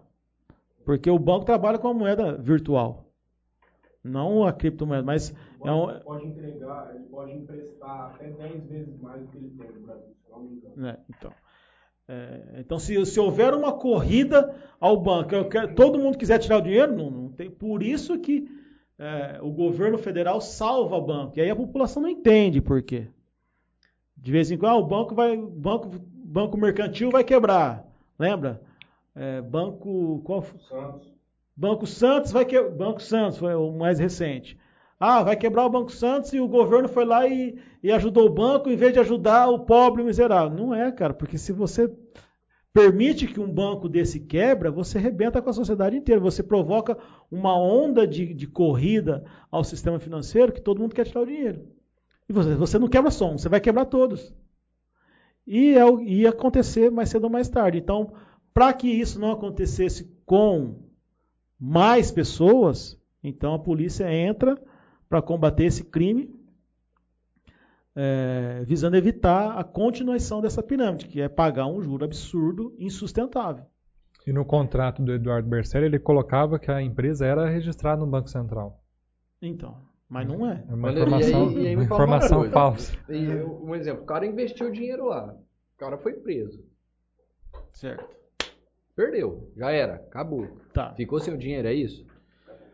Olha, hoje, o grande problema do, do, do brasileiro não é problema, é a cultura, Sim. digamos assim. Ninguém tem caixa. Caixa que eu falo é, é- é Dinheiro, dinheiro declarado. Dinheiro declarado. O cara vem, é, o cara vende uma casa ou compra um terreno ou alguma coisa, não sei quem, contratinho de gaveta, passa a escritura num valor e, e na realidade pagou três, quatro vezes mais, tá? Um exemplo, um exemplo. Então vamos lá. O cara tinha 500 mil, ele vendeu uma casa, 500 mil. 500 mil. Exemplo. Passou a escritura por 100. E aí ele pegou os 500 mil e mandou lá no, no banco. Aí prenderam o cara, o dinheiro que estava lá foi, foi apreendido, aí ele entra com o advogado. Quem é advogado aqui sabe. Entra lá, vai lá com o advogado requerer, não vai? Ah, eu quero meus 500 mil. 500 mil. Da onde você tirou esses 500 mil? Ah, eu tinha, você tinha, está declarado aonde? O cara não vai fazer isso. O cara não vai entrar se ele não puder. Ele entra no próprio crime tributário. Ele já ele, ele, ele- se ele entrar, ele vai ter que provar. Não, você tinha 500 mil, da onde você tinha 500 mil? Então se Ah, que eu vendi a casa. Você vendeu a casa por 100. Aí o advogado vai. Não, então você, requer, você vai requerer só 100 mil, que está aqui da tua venda da casa da escritura. Os 400 você perdeu. Mas eu acho que no cenário que ele está falando, é assim, tem pessoas com dinheiro idôneo também que colocou. Aí agora é o seguinte, é entender qual foi o montante, conseguiu bloquear. Por exemplo, tem 100 milhões de, pessoas- reais em pessoa com dinheiro quente, para receber de volta. Só que só tem 50 milhões de patrimônio para pagar. Aí você vai entrar numa espécie de processo de falência. Você vai fazer uma lista de credores, vai haver uma divisão, a galera vai receber proporcionalmente. Aí existem, existem algumas regras para esse crédito é voltar para a pessoa, mas muito dificilmente vai recuperar 100% do valor. que ele Exatamente. Não, o que foi feito nesse fato em específico, o Ministério Público de Santa Fé entrou com uma ação civil pública, a instituição Ministério Público, contra a, o Eduardo Bercelli e a BIG, para justamente apurar o, o valor financeiro arrecadado, quem são os responsáveis, para depois, individualmente, cada um que investiu, ele requerer alguma coisa do, do seu direito, seu valor É. do seu direito. Houve uma chuva de, de demanda judicial para Sim, recuperar todo- o dinheiro. Aí o Ministério Público Toda ação Suspendeu que, tudo. que se for ingressar hoje, sozinho, o- ela vai ser suspensa pelo juiz. Justamente Isso. porque existe uma ação civil pública em andamento para apurar essa, essa questão. A verdade é uma só, não dá dó do malandro que colocou dinheiro frio lá pra lavar e tudo mais. O cara perdeu e que Deus abençoe. O duro é o cara que vendeu uma casinha lá por 50, pegou os 50, colocou lá. só tinha aquilo, né? Só tinha um- é, entra um pouco da ganância do cara, mas Era muito irreal. Você pega, você tinha um retorno do teu principal em 14 ou 16 meses, se não me engano, e depois você ficava recebendo 6% ao mês, mano. É, tá. Você colocava Então. 100 conto lá em um mês, um ano e meio, você recebia teu principal e ficava recebendo 6 mil por mês. É que renda é essa, mano? Aí você vem falar que os caras foram enganados. Enganados nada. Não, Todo mundo todo sabia mundo que o- sabia que onde o negócio era- Agora ergue as mãos pro céu e vamos ver o que vai acontecer. E uma coisa é certa, vai demorar muito. Vai. E não vai receber tudo. Não vai. Se, se receber alguma coisa, ergue a mão pro céu e agradece. Porque Deixa eu entrar no YouTube aqui um pouco, a gente vai entrar na questão política do senhor, depois um pouquinho de Clube do IP. Paulo Eduardo Buzo. Pergunte para o Bandeira se, irá voltar- se jogará basquete novamente em 2022. Vai abandonar o beach tênis? Paulinho, basquete, basquete, mas qual a tua posição no basquete? É, na realidade, eu, eu joguei basquete a minha vida inteira, né? Era um, é um dos meus esportes pre- pre- preferidos e prediletos. Mas eu jogava de armador, né? Por essa altura toda que eu tenho, né? Imaginei. E o Paulinho é meu parceiro lá.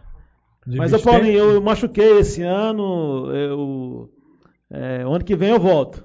Ano que vem a gente vai disputar lá por Jales, lá em Rio Preto. Ele Já- é teu, teu companheiro de basquete ou de beach tennis? O Paulo O Paulinho é do basquete. Basquete. Janete Fabiano. Bandeira é o pai do beach tênis. Paulo Eduardo Buzo. Papito. Delei Garcia deu uma boa noite pra gente. Meu pai, um abraço, pai. Paulo Eduardo Buzo. Operação beach tênis. Vai ter que ter mesmo. Operação beach tênis. Já pensou, Quer, rapaz? quer falar um pouco do beach tênis? Vamos, só deixa eu terminar de ler o comentário que a galera mandou aqui, que já Então faz vai. até bastante tempo. Operação Volta Juninho. Mas depois o pessoal ficou conversando fiado aqui. Melina Ferracini, PHD. Parabéns pelo programa, muito legal poder ouvir e aprender um pouco com o convidado. Nós agradecemos a presença da senhorita. Felipe Cabral, Balbino tá online. Melina Ferracini, liberdade de expressão, não sei o quê. Janete Fabiano, cargos comissionados onde ele tem livre nomeação e exoneração, pelo alto escalão do poder público. 8 e 21 faz tempo, a gente contextualizar onde estávamos. A sua esposa disse que você falou tudo, mas agora não lembramos em que parte que foi que você falou tudo. Mas eu acho que naquela questão do, do governo progressista.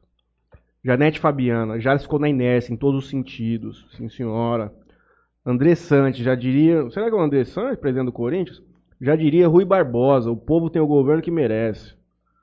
É triste. Marcelo Marcondes, o que interessa é a nossa é a qualidade de vida, não a quantidade de habitantes. Pode ser também, a qualidade de vida aqui está honesta.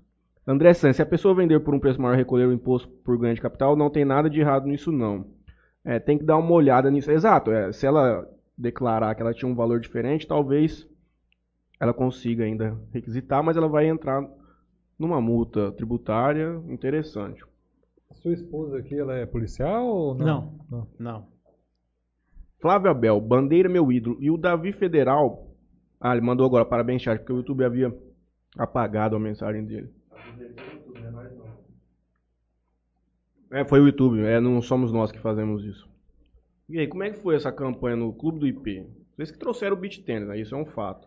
Mas você já estava engajado lá É, anteriormente? na realidade, eu conheci o beach tênis na, nas minhas viagens de férias. A gente tinha um apartamento no, no, no Guarujá e todas as nossas férias eram passadas lá. E, inclusive, quando eu estava serviço em São Paulo, alguma coisa, uma folga, eu descia para lá. E conheci o- esse esporte e me apaixonei por ele. Hum. né? É, isso há, há- há uns, uns seis ou sete anos. Raiz do beat tênis. É. Não, o, o esporte era muito difundido mundialmente, no litoral muito. E eu comecei a brincar lá e gostei demais. E, e tentei trazer para Jales quatro vezes. Então juntei uma turma, primeiro no clube do IP eu tentei, não, não deu certo. A turma não gostou. Depois eu juntei uma outra turma e tentei lá no condomínio, tinha uma quadra de areia lá, também não deu certo. Depois eu tentei de novo no clube do IP, não deu certo. E por, por último esse ano. Esse ano eu falei, ah, ou vai ou racha. E aí a gente, eu juntei uma outra turma, eu- uma outra turma. O Marlin estava envolvido? Ele mandou um abraço pra você aqui. O é Marlon, o Marlon é um dos caras mais é, incentivadores e, e Parceiro. parceiro desse esporte. é um cara mais viciado que eu, inclusive, Uhum. no esporte. Ele, a gente não tinha começado efetivamente no o esporte, não tinha pego em Jales e o Marlon já estava, ele já conhecia o esporte, queria aprender a jogar é, e já estava beirando. Ele não era sócio ainda do clube. É, aí me apresentaram ele, falaram, não, vamos jogar. O Marlon foi um dos, dos primeiros, um dos primeiros que entrou. E, e, através dele outros vieram. Então ele foi um cara fundamental. E eu não posso, não vou lembrar de todos, eu posso ter, ser injusto, né? Mas o Marlon é um cara que somou bastante, trouxe gente. É, outro advogado desse meio, a Sueli Penariol também trouxe algumas amigas. É, o professor, os professores, o Miguel, o Miguel Tigrão, um cara que fez muito barulho em cima do beat tennis, conseguiu Uhum. agregar demais. O Otto, Chupanga. é, No início tiveram. Essas pessoas foram funda- fundamentais no início. Então elas começaram a, a criar um público diferente daquele que eu tinha montado. Uhum. E aí deu muito certo. Então a, a- a coisa começou a fluir naturalmente até o ponto que, que bombou e aí eu não precisei fazer mais força. Aí Uhum. Naturalmente aquilo foi evoluindo. cresce no- Foi muito naturalmente. importante para a reestruturação do clube essa, essa Foi, foi sim. Porque basicamente o clube do IP, pelo que eu entendo, ele estava sendo sustentado pela turma do tênis ali. Isso, isso. A panelinha do tênis que vocês têm lá. É, E aí, quando que o senhor entrou lá? Porque o clube estava num déficit orçamentário muito grande, não? é, então, o que, que aconteceu com o clube do IP? Eu, eu, eu, eu, eu tive uma infância de clube, eu, eu sempre Uhum. gostei de clube e esportes. Então, eu sou meio patão, né? Faço de tudo um pouco. Não sou bom em nada, mas, mas eu completo time Qualquer, Qualquer coisa. time. Me chamar, eu completo. Mas enfim. E, e eu fiquei muito afastado do- de, de clube, de atividades esportivas, no tempo que eu estava no exército, porque eu não tinha tempo. O exército é muito mais sugado, né? de- não, não dava tempo. Então, o tempo de sobra que eu tinha, eu ficava com a minha família, não ia correr atrás de, de bola, de nada. Quando eu vim para Jales, eu comecei a ter um pouco mais de tempo. Eu "Ah, vou procurar um clube para eu frequentar. E fui pro, pro IP. Queria aprender a jogar tênis. Ah, onde é que joga tênis? Não, não, no IP. Fui para lá. E logo que eu cheguei, eu tenho um perfil.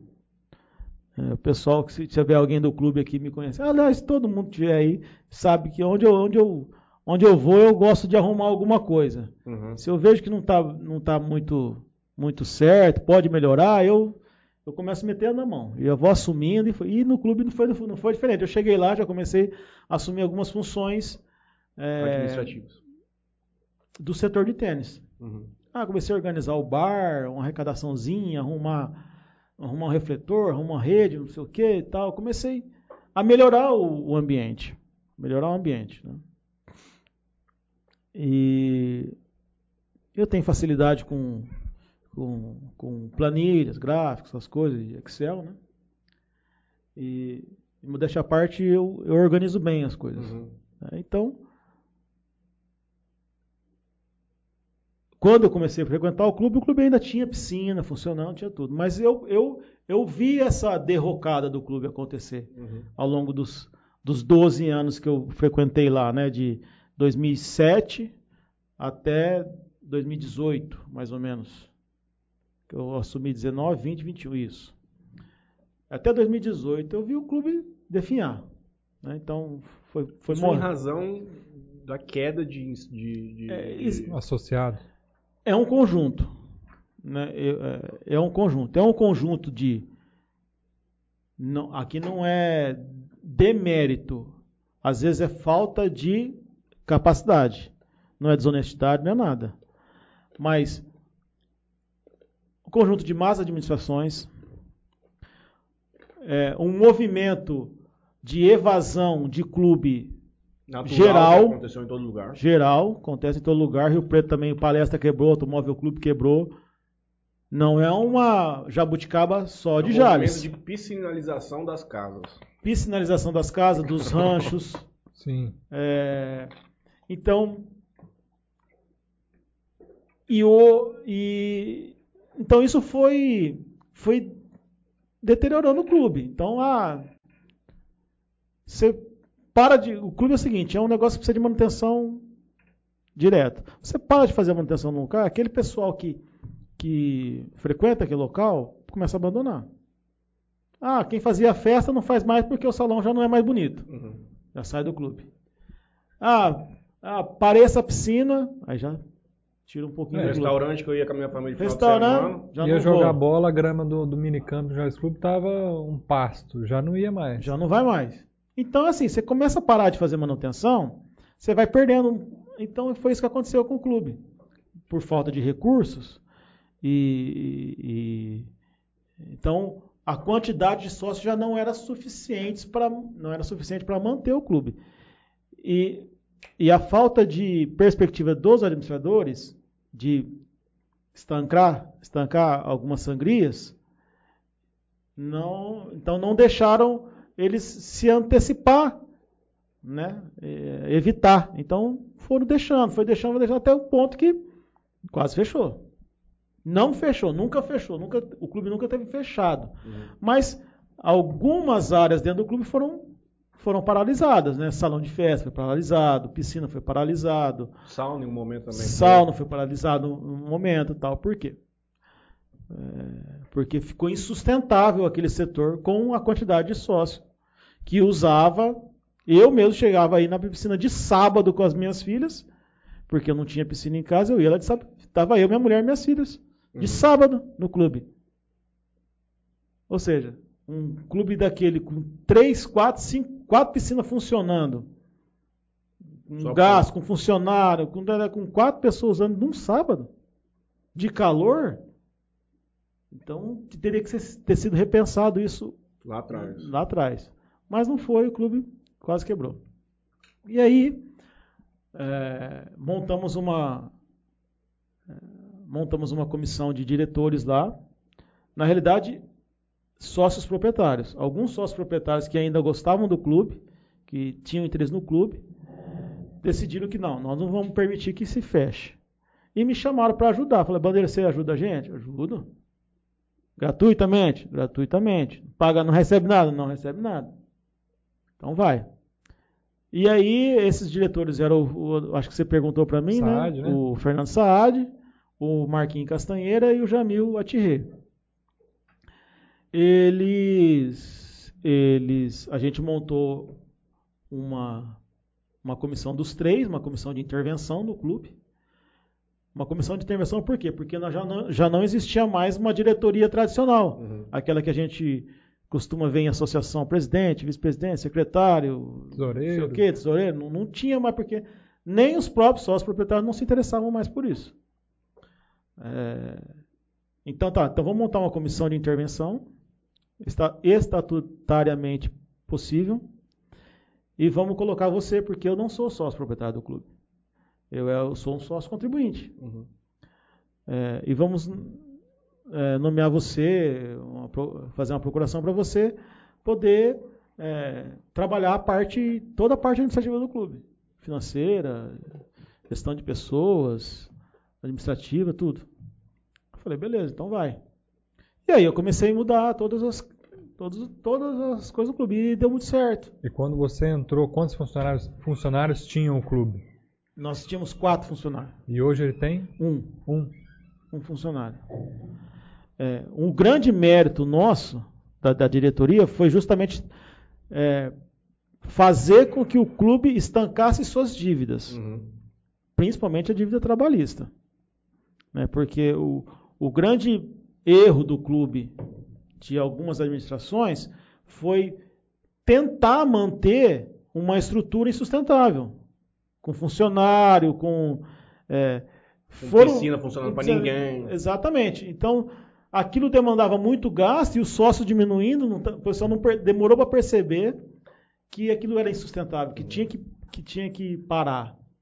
Quando a gente entrou, a gente conseguiu, com algumas, algumas ações dos sócios interventores, né, com algumas vendas de terreno, eh, aplicar o dinheiro onde era mais importante, que era pagar os direitos trabalhistas, renegociar a dívida e estancar a sangria. Uhum. Então foi o que a gente fez. A gente pagou dinheiro trabalhista, conseguiu é, dispensar alguns funcionários que, que já não, o clube já não demandava mais. Né? Não que eles não eram importantes, mas o clube, aquela estrutura de clube não precisava mais. Então a gente conseguiu fazer o acerto, ficou tudo pago, não deveu ninguém, conseguiu fazer pagar é, boa parte da dívida e, e negociar o resto. Então o nosso grande, a nossa grande tacada foi essa, foi conseguir fazer o clube trabalhar de quando a gente assumiu para cá totalmente nós um. O clube hoje não tem uma pendência financeira em lugar nenhum. Hoje não tem nenhuma dívida. Não tem nenhuma dívida trabalhista, FG, certidão de FGTS, de INSS, o que você quiser, nada. tributária, nada. Mas por que ainda estão tentando vender aquele, aquele salão? É, o projeto de venda do salão é um projeto para recuperar áreas deterioradas do clube. É para ser investido, para ser. Como é, a sociedade mudou e hoje você não, você tem outras opções Sim. grandes em Jales. Tem o Almeria, tem é, o exatamente. E hoje a sociedade mudou. Hoje você não faz festa de casamento para 300, 400 mil pessoas. Ninguém faz isso. Antigamente é muito comum isso. Uhum. Hoje é 70, 80, 100 pessoas. Quando a pessoa, quando você vai numa festa de 100, 150 pessoas, numa festa de casamento, você fala, nossa, que festão. Uhum. Eu, quando eu casei, eu fiz um churrascão para 300 pessoas. Bruto. Era barato, é barato assim, era pagar, era, era possível. Hoje não é difícil. Mas essa questão de, de, desativação da piscina, por exemplo, vocês deram um passo para trás, mas quer dizer que vai vender esse, esse salão Exatamente. Depois... Aí o objetivo qual que é?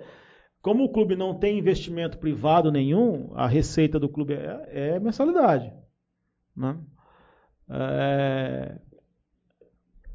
Só que para recuperar essas áreas mais sensíveis, que é piscina, salão de festa. É, porque salão de festa não é você reformar as paredes, trocar os vidros, pintar e ficar bonito. Adaptação Tem toda uma, uma adaptação nessa questão de, de alvará bombeiro. de bombeiro, é, é, acesso a, a PNE, aquela coisa toda. Então isso é, é muito gasto. E você não faz só num prédio que você vai usar. Você tem que fazer na matrícula inteira. Então, é, o clube só com mensalidade não consegue recurso para isso. Então a gente precisa vender um pedaço do clube que, que teoricamente nós não não estava utilizando. Não vai utilizar. É, a sociedade mudou, como eu te falei, não, nós não temos mais necessidade de um salão daquele tamanho para essa finalidade, né, finalidade festiva. Né, não tem mais. Para poder investir recuperar piscina, terminar de recuperar salão, tal. É, na realidade não é recuperar, é reestruturar. Uhum. Porque hoje é, piscina na forma como era antigamente também não funciona mais. Não adianta você deixar uma piscina aberta no sol quente lá.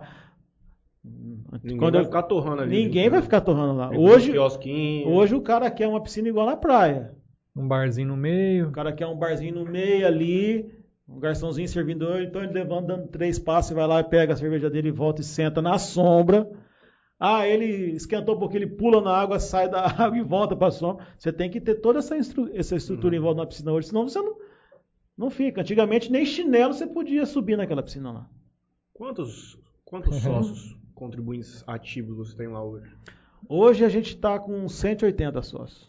Uma mensalidade média de uns 100 reais? Hoje um é, são dois preços. É média é isso aí, mas se você é um sócio contribuinte individual, você paga 90 reais. Se você tem uma família que usa o clube, você paga 130. E qual foi o aumento? Uma, uma vez vindo o beach tennis, teve um engajamento bem grande, pelo, pelo que eu ah, observo. O beach tennis ele, ele, ele fez parte né, de uma retomada. A partir do momento que a gente conseguiu estruturar o clube, trabalhar gente passou a sobrar. Sobrar dinheiro para recuperar. Mas também teve uma participação grande do pessoal do tênis ali que chegou a colocar um pouco de dinheiro também para reestruturar algumas coisas. Sim, sim. Não, é, quando a gente assumiu. Aliás, o, o, grupo do tênis ali é um pessoal muito solidário com o clube. Uhum. Né? Por to, toda a época que eu frequento o clube, o grupo do tênis sempre ajudou o clube. Custeando conta de energia, custeando reforma de, de quadro e tal. Sempre ajudou. E, e o pessoal foi fundamental durante a pandemia. Aí foi fundamental. O nosso grande boom foi depois da pandemia. Uhum. Foi agora, 2021. Foi, o, o boom do clube foi pós-pandemia. E eu, eu, mas eu vou chegar lá. Então o grupo do tênis sempre, sempre ajudou, sempre ajudou o clube a se manter vivo, em pé, seja financeiramente, com mão de obra ajudando, tal. Na pandemia mais ainda, por quê? Porque na- como os esportes de contato foram proibidos, então o futebol sumiu do clube, sauna parou, é, só ficou o tênis, porque era um esporte individual. Uhum.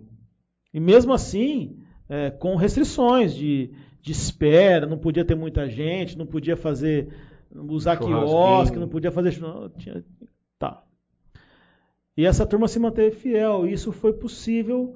é, é, com essa fidelidade, outros, outros pe- o- é, pessoas que tinham parado de fazer esporte, a pessoa vai se cansando, né? E aí voltaram, alguns voltaram para o tênis, porque era um esporte permitido. Né? E a gente conseguiu segurar o clube por esse tempo. Quando foi reabrindo, né? Já aí veio o evento do beach tênis, Uhum.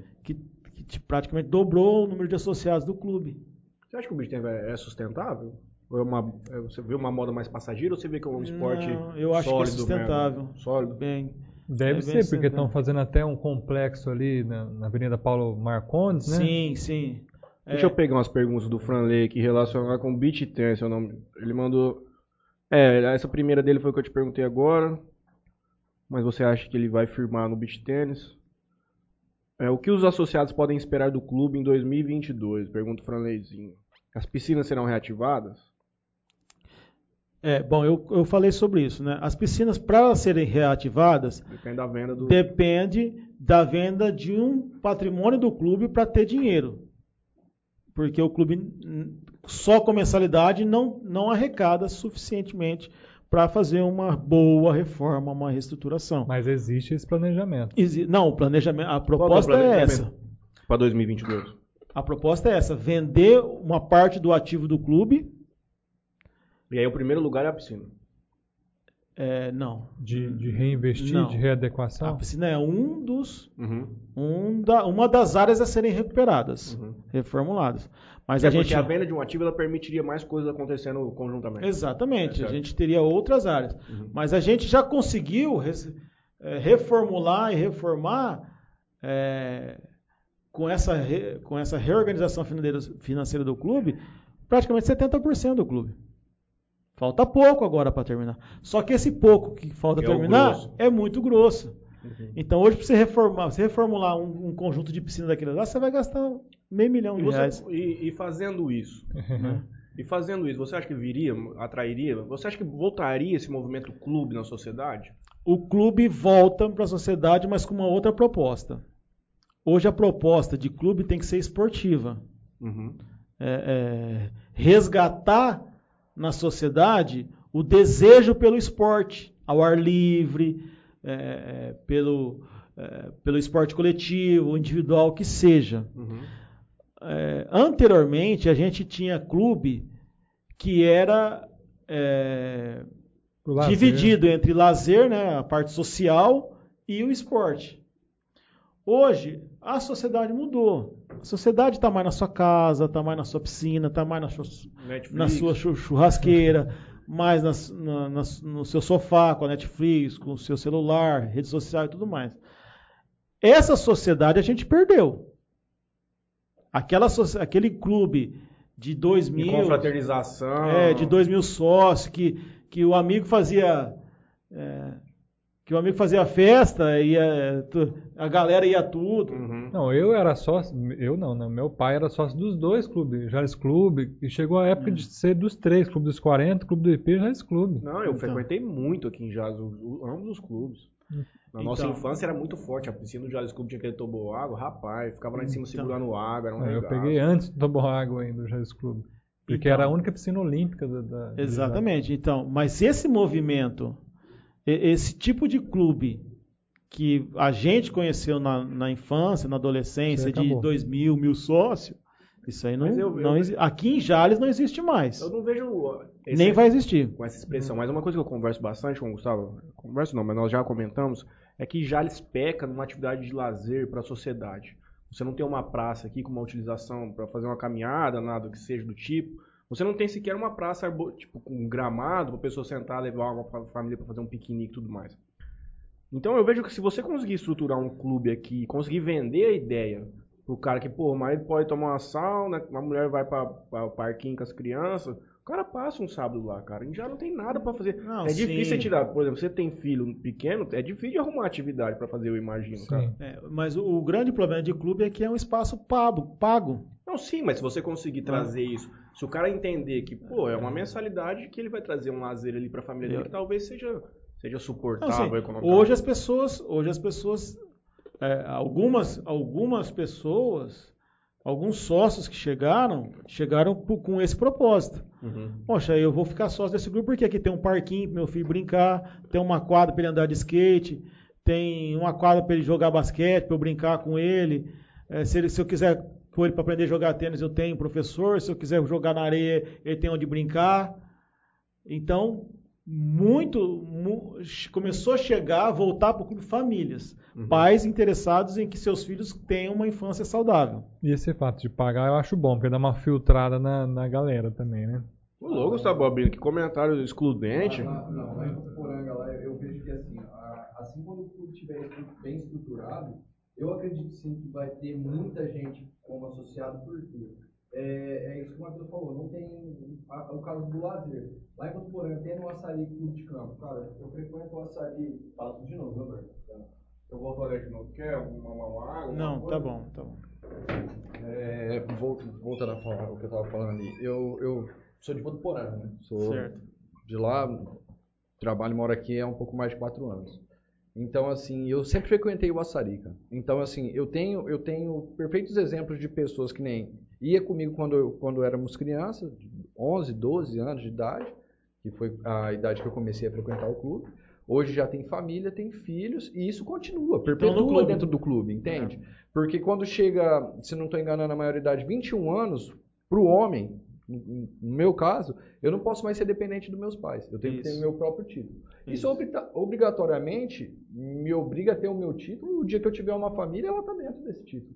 Só que lá é isso. Você vai lá, você tem o futebol, que é o que mais atrai o público dentro do clube. Por quê? É, o campo é Esporte excelente. mais popular também, né? Os campos, os Todo minicampos mundo lá joga é bola. excelente. Então, assim, E é barato, né? A maioria das, É do- das pessoas que eu, que eu conheço, que são pagantes, pagam por causa de um, de um eventual esporte que tem. A bote.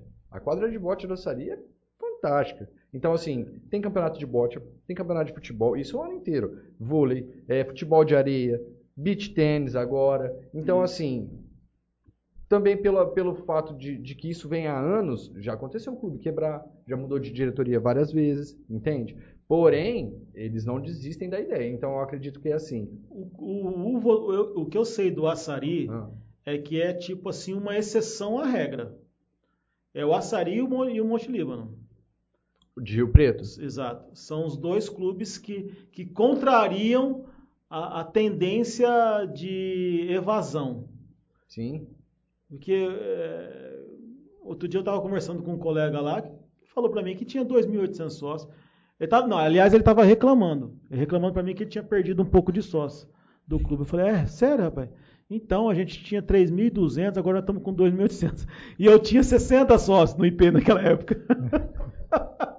eu falei, meu, você não sabe o que que é sofrimento. Cara, mas é, é um, é um, é um Então- alto custo para manter um clube desse de funcionário. Mas o Açaí é muito grande. É muito grande. É muito grande. mas é fantástico, cara.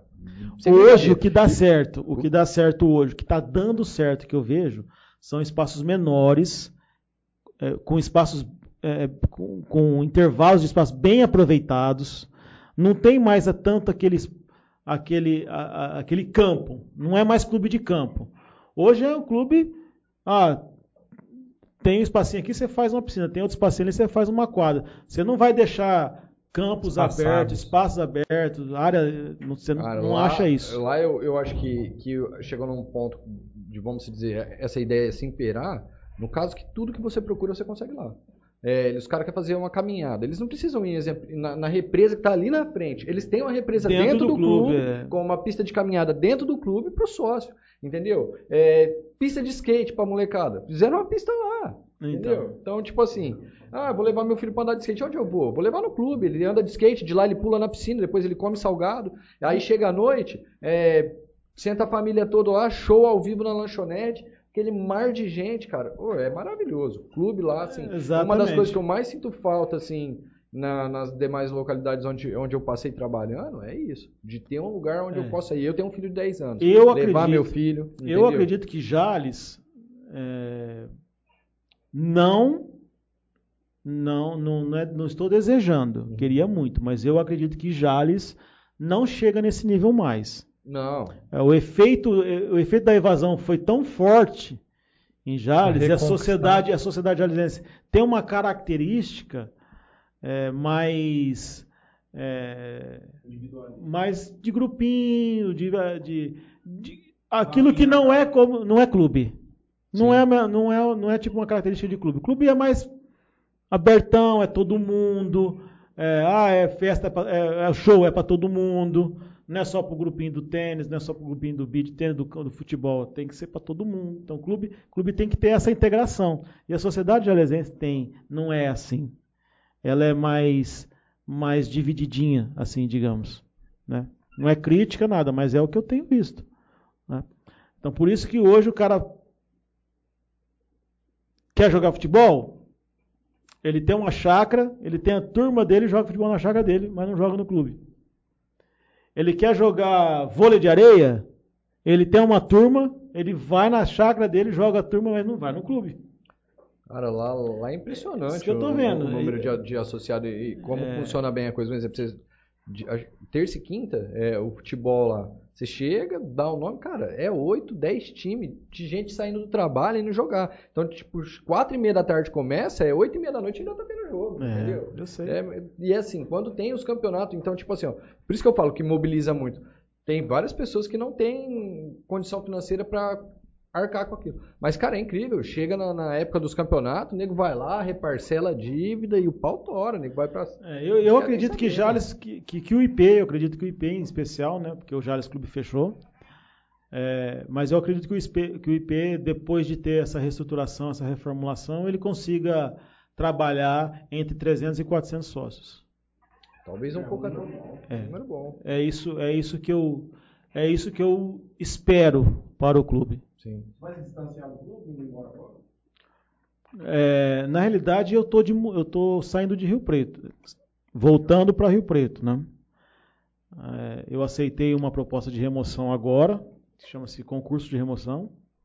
Meus pais estão de idade, né? E, é, e eu não imaginei que a eu não imaginei que a, a curva descendente da idade fosse tão tão aguda né? Eu achei que ia demorar um pouco mais, mas eu percebi que depois dos 85 é muito, Muito. é muito, Muito. forte. Eu E, eu então eu essa pretendo cara. estar junto com os meus pais nesse período. É por isso que eu estou aceitando. Mas eu não abandonei meus projetos políticos, meus projetos para Jales, é, até a vontade que eu tenho de, de ocupar a cade- a a cadeira do executivo da cidade. Você tem declaradamente, o senhor quer ser prefeito do município de Jorge, meu Deus? Vou. Eu quero falar disso com o senhor. Então, E, e, no caso, é, é inviável trazer seus pais pra cá. Eles ainda estão naquela idade que Eles falam não. Eles não querem, né? É, é, o- o- eles ainda são os dois vivos, né? Então o casal não aceita morar com, com os filhos. Ah, eles não querem, querem. É, eles não- ainda não aceitam. Eles só vão aceitar quando a dependência ficar maior e talvez um, um for antes do outro. Sim. Aí ah, agora não tem. Ah, nem assim. Preciso de companhia, Nem é, eu assim. preciso estar com alguém e tal. E é mesmo assim capaz de tem não meu aceitar. Meu vô lá hum, é, é militar aposentado, cara. É, bicho é difícil na queda. Eu vou falar pra você, tá ventando aqui em Santa Fé, ele tá caindo lá em Votuporanga. Então é assim, chega a idade, cara, e eles não aceitam isso. É. O problema muito é a aceitação, de que ele precisa de um cuidado diferente, de, um- de uma atenção maior.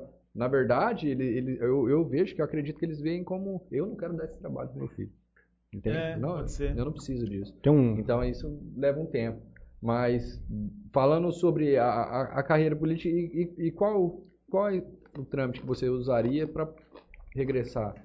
É, eu- Conseguiria fácil uma remoção de voto para Jales? Sim.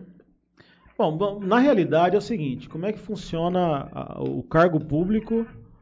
É, funcionava, né? Porque votaram uma, uma lei da. Uma sacanagem que fizeram aí no Congresso, criando um. Da inamovibilidade?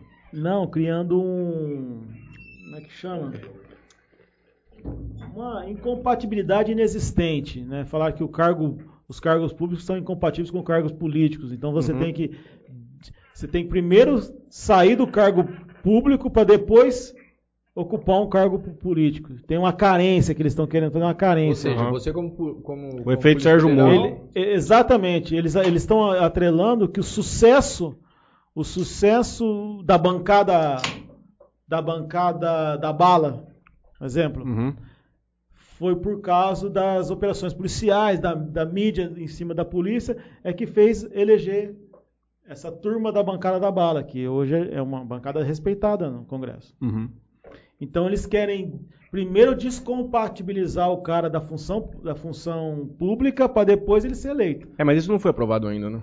Está em discussão. Eu, Eu não sei se já não foi. acredito que seja Eu- em discussão ainda, eu que é- seria um acho- período de carência após. O cara que é juiz, promotor, eu não sei, não tava É, porque, consciência de da. certa forma, também você parar Processo. para analisar assim, Bandeira. Vamos, vamos lá. Se, se o Sérgio Moro não- não tivesse participado de tudo que ele participou, dela- tudo, quem era o Sérgio Moro? Ah, Era ah, o juiz se da candidatar, 13 terceira entendeu? vara criminal de Curitiba. Tudo bem, Quem- mas, sabia mas quem era essa, essa visibilidade acontece com o empresário. Que acaba, no caso, virando um.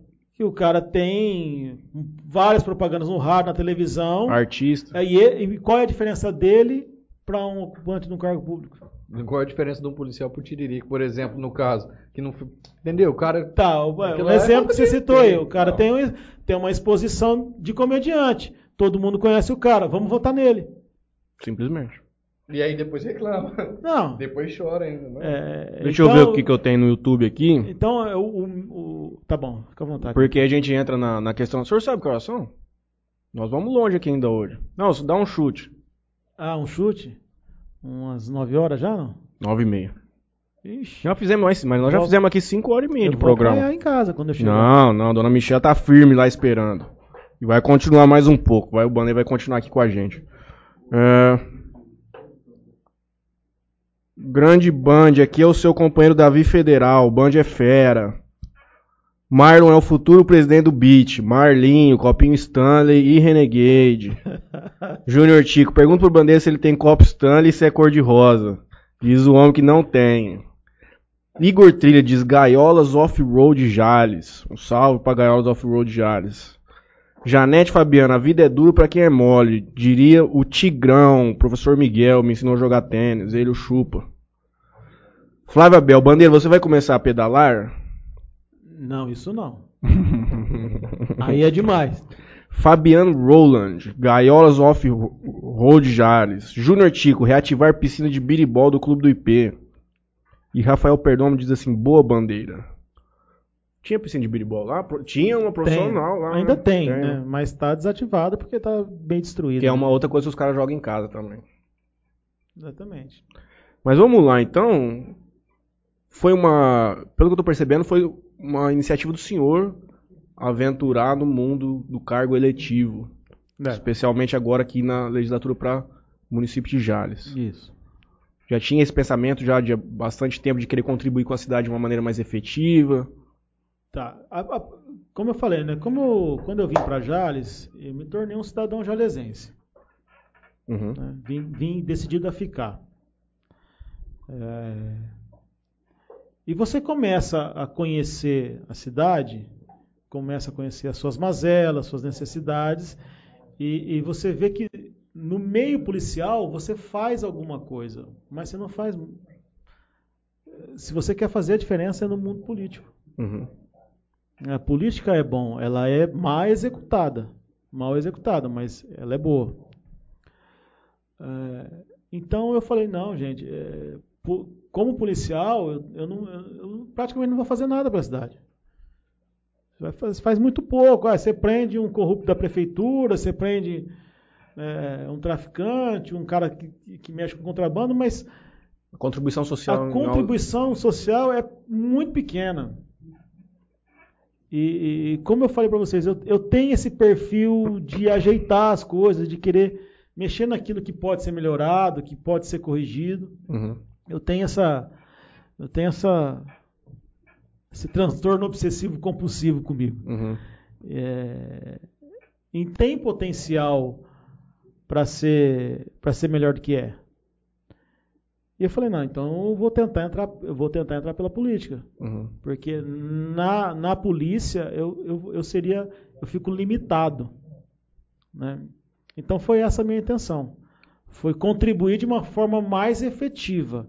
E eu tenho visto alguns problemas de Jales que eu só, só que só podem ser corrigidos através da política.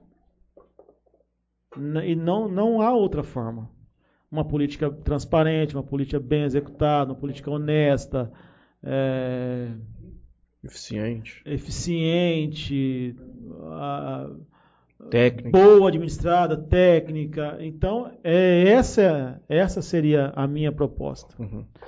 E eu vou até com, compartilhar alguma coisa para vocês aí, assim que eu percebi depois que eu perdi a eleição. Né? É, eu percebi que o cargo de vereador é legal, é uma boa iniciação. Tá de mão atada. É, mas você não faz nada. Faz nada, exato. Você não faz você só fica arrotando aí na rede social, dizendo que vai, mas quem executa, Ainda quem faz a diferença é o, é o, é o executivo. Uhum. É a equipe de governo ali, é o executivo e seus secretários. O, o, o, vereador ele produz muito pouco. E eu vou te falar, eu, eu até me sentiria frustrado se eu tivesse lá. Uhum. Ia ficar satisfeito por ter sido eleito, mas profissionalmente frustrado. É, só cortando um senhor. No caso, se, se, o senhor tivesse ganhado na eleição passada, não precisaria, no caso, o senhor ser exonerado da polícia. Poderia co continuar com as duas profissões. É. Sendo polícia e elegendo a, par, a, Exatamente. a parte do, do, Poderia. do governo vereador. Sim. Sim. Dependeria de uma decisão judicial favorável, mas que, assim... Está tranquilo hoje nos tribunais. Hoje está muito, está pacificado praticamente isso porque diz que o cargo policial não é compatível com o de vereador. Porém, é, isso são, são legislações infras, né? Porém, a legislação máxima diz que, havendo compatibilidade de horário, você pode, pode é, exercer os dois cargos. Então, então, uma derruba a outra. Então, judicialmente você consegue. Que é o que uhum. aconteceu com o Davi. Acabou de uhum. mandar um salve aí. O Davi ele continua policial e exerce a função de vereador em, em Urânia. Aqui em Urânia. É. Então vamos lá, o senhor diz aqui que tem soluções para o município de Jales. O que, que o candidato Bandeira proporia para a população jalesense no pleito de 2024? Olha, eu não tenho nenhum plano de governo pronto ainda, né? É... Mas eu tenho algumas ideias que eu, eu não gostaria de compartilhar aqui. Pode surgir, pode. É... Vai entregar o ouro. Vai entregar o ouro, vai vir, vai Tão prematuramente. Eu acho que não é a hora ainda. Uhum. Não é a hora. Mas quem me conhece, quem sabe um pouquinho da minha história, sabe que eu tenho capacidade. Uhum. O senhor, é... tem, o senhor tem apoio político aqui em Jazz para conseguir viabilizar uma candidatura ao executivo? Então, isso aí é, é difícil de falar Uhum. Né? Eu teria que começar a construir isso. Certo. Como eu estou dando esse tempo de Jales, é, talvez isso fique mais difícil. Né? Uhum. Talvez nem, nem, nem seja, seja possível, mais possível. Né? É, mas paciência, a gente tem que. Às vezes tem que dançar conforme a música. E a música da minha vida agora é essa. Auxiliar é, os é... pais. Quantos anos ainda para a aposentadoria de, Bom, da Polícia Federal? de acordo com a última reforma, né, a última reforma previdenciária, eu ainda, eu ainda tenho oito anos, sete anos e meio, para atingir a idade mínima, que é são, são 55 anos. Mas por tempo de, de serviço?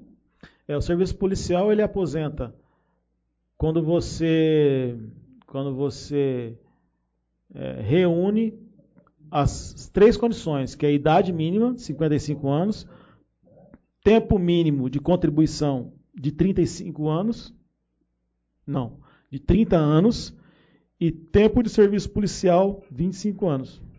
Então você tem que reunir todas essas três condições para poder aposentar. Uhum. Eu tô.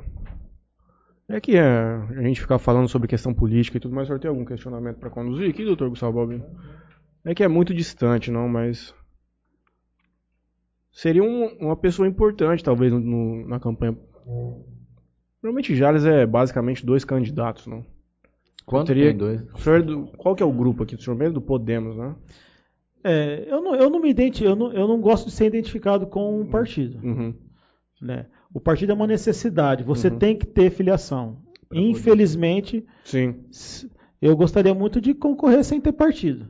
Mas existe essa, essa, esse sistema político brasileiro que te obriga a Se a um pertencer partido. a um Como partido. é que foi essa campanha para vereador numa situação de pandemia? O senhor não, não conseguiu fazer uma campanha ostensiva, né?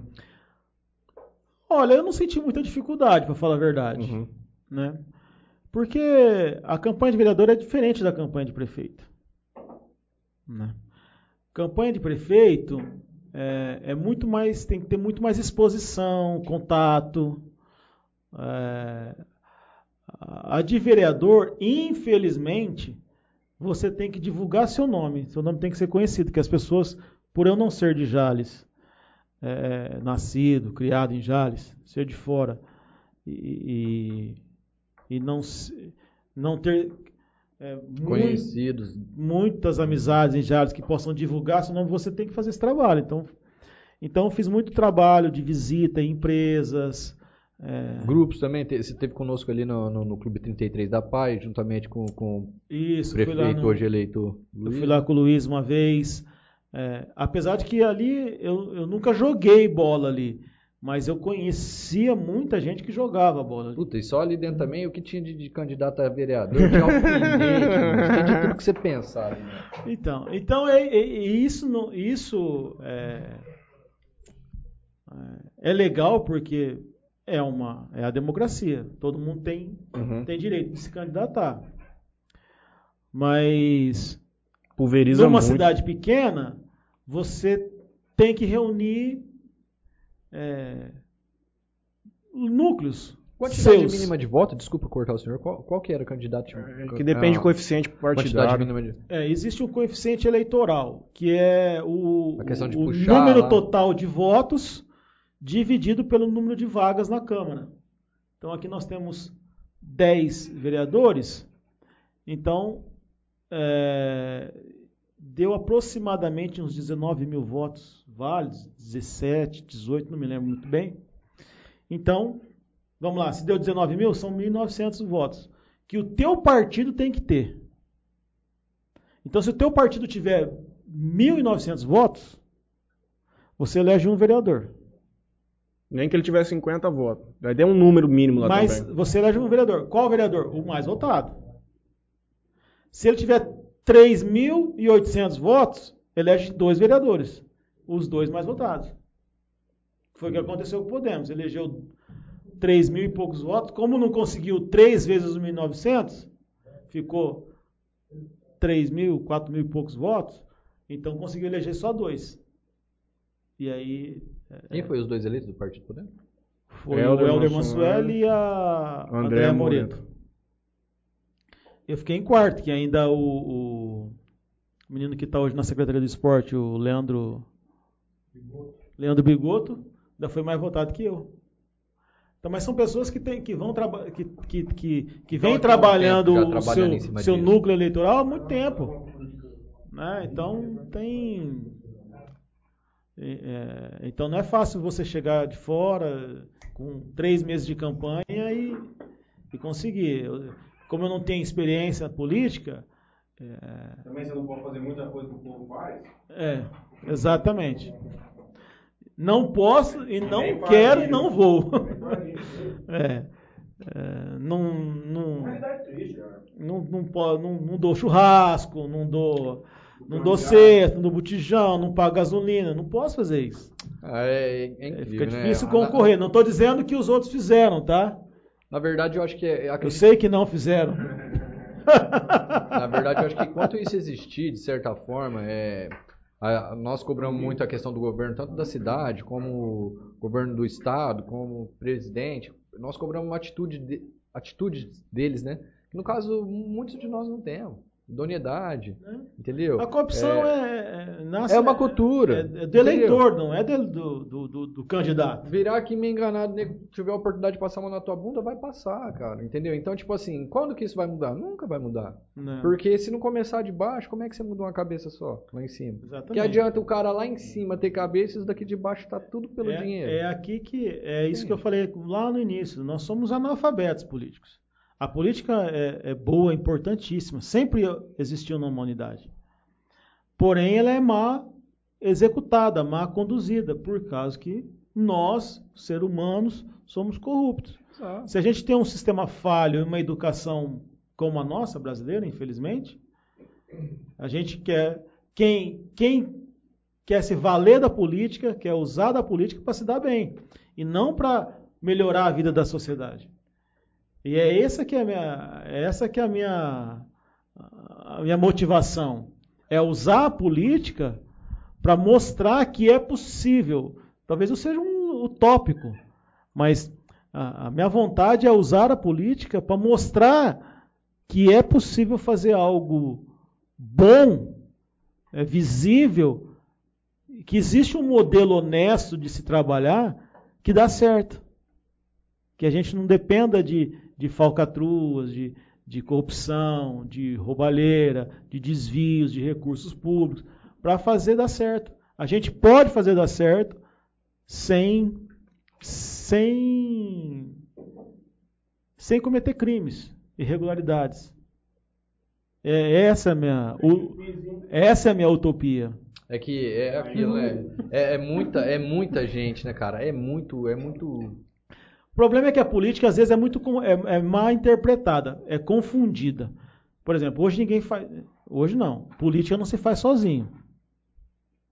E eu tinha muita resistência quando eu entrei. Tanto é que eu aceitei ir para o Podemos para não ter nenhum contato com outro candidato, porque quando o Zé Ângelo me chamou e ele falou assim, ó, é, você vai, vai concorrer? Vou concorrer. Então vamos pro Podemos. Eu falei, quem tá no Podemos? Cara, não tem ninguém que já tenha sido eleito, é tudo cara novo. Eu falei, então eu vou nesse. Porque nem contato, nem contato com ex-candidatos ou com, com ex-vereadores eu queria ter. Né? Eu não queria, eu não queria ter meu nome associado, ah, você está no mesmo partido do fulano. Ah, mesmo, você está no mesmo partido do ciclano? Ah, ah eu, eu não queria, eu queria distância disso. Então, a oportunidade do Podemos foi essa. Falei, não, eu vou, vou entrar nesse, no Podemos. Só que tinha muitos candidatos fortes no Podemos. E eu, e eu eh, marinheiro de prime- primeira viagem, não conhecia. Né? Hoje, hoje eu já vejo que não é por aí. Hoje eu vejo que o partido é importante, o deputado do partido é importante, é, os deputados do partido são importantes. Então, tudo faz parte do jogo político e não tem como fugir disso. Mas você, você pode fazer parte do jogo político honestamente. É, mas dá para você fazer. Porque o partido recebe recurso. O problema é é administrar corretamente o recurso. Às vezes, o que acontece é que não- o pessoal não administra bem e precisa se corromper ou corromper alguém para conseguir mais recurso. Se você não consegue trabalhar com, só com aquilo que você tem. Eu sei que não é fácil, mas é possível. É possível desde que você faça alguma administra- administração. E uma administra- administração isenta, sem rabo preso, sem dever favor. Que é isso que é, que é legal, você poder decidir com autonomia. Eu, eu, eu decido aqui, amigo, eu não tenho nada a ver com seus problemas. Eu tenho a ver com os problemas da cidade. Ah, mas eh, se eu te ajudei. então- Meu amigo, você, te você me ajudou por um propósito maior, pela cidade, não foi por mim. Se tiver legal e eu puder te ajudar dentro da legalidade, bem, mas se não puder, Não tem como. A, meu, meu, a, a, minha intenção aqui é melhorar o ambiente da cidade, é melhorar a cidade como um todo, é quebrar monopólios, é quebrar cartéis, cartéis é quebrar é, é, é, domínios, que eu acho importante, domínios que tem na cidade. E, e para isso você tem que enfrentar gente grande, você não pode ter rabo preso. E se, se o cidadão entender essa ideia, que isso é possível, que é possível elevar Jales, tirar Jales de um patamar é, medíocre e levar Jales para um patamar melhor, baseado na transparência, na honestidade, na, na confiabilidade, na técnica, aquilo que a gente já acabou de falar aqui, isso aí seria a glória para o município. E para mim seria, ó, é possível fazer política de maneira honesta. Rapaz, eu acho que na, na cidade de Jales aqui, pelo menos, tinha que ser possível ter asfalto, cara. Porque eu vou falar uma coisa viu? É o quê? Ó, tinha que ser possível ter asfalto, porque não tem, né? Não tem, não tem, cara. Olha, Ó, 10 anos, 10 anos que eu escuto falar sobre falar. Jales. E é uma das críticas que eu escuto falar de Jales desde 10 anos atrás é não ter asfalto, não Pro... ter essa questão do, de pavimentação dentro de um bairro, entendeu? É. O bairro onde eu moro lá, os moradores estão fazendo cimento para tampar os buracos da frente da casa, para poder entrar numa, numa garagem. Cara, isso daí é o fim do mundo, é. você tá entendendo? Deixa eu te falar como é que funciona isso aí. Asfalto, vamos lá, vamos tocar nesse assunto. Infraestrutura e asfalto tem que ser muito bem pensado. E quando você faz um loteamento, você autoriza um loteamento, é, você tem que ter uma equipe técnica com conhecimento suficiente para cobrar do loteador uma infraestrutura considerável, mínima, Exato. que dure lá uns 15, 20 anos, sem você precisar pôr a mão ali. Acontece que isso não, foi, não era, às vezes não é feito. É autorizado ali um loteamento mediante um. Um acordo. Não estou dizendo que acontece em ah. Jales, não é isso que eu estou querendo dizer. Né? Mas é, no meio policial isso acontece muito, a gente é acostumado a ver, que as pessoas autorizam, mediante uma propina, uma infraestrutura menor do que aquela que deveria acontecer. No bairro e aí, não tem infraestrutura. Aí você, com, com dois, com seis meses de loteamento, você, a prefeitura tem que ir lá, entrar e refazer tudo. E aí não tem dinheiro, porque asfalto é caro pra caramba, meu. Então, mas aí eu vou te contar a realidade. Que existe a lei complementar, que até estava em discussão com o vereador aqui em Jales, Lei Complementar 351 de 2021. O que, que ela dispõe? Ela dispõe sobre parcelamento, uso e ocupação do solo. E lá tem uma exigência da espessura do asfalto. Certo.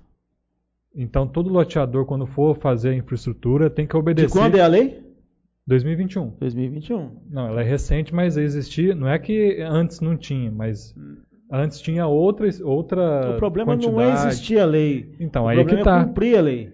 E aí é que tá. Esse é o X da questão. É. É, lá em Votuporanga eu vejo que a, a, cidade mudou muito a cara da cidade justamente por isso. Porque hoje lá você não, não abre um loteamento se você não começa a vender ele se não tiver guia, asfalto, é, luz, né? Não. A pavimentação em nenhum lugar. Aqui em Jales também é assim. O problema é a, cumprir a lei, cumprir o que está escrito. Se é 6 centímetros de asfalto, é 6 centímetros de asfalto.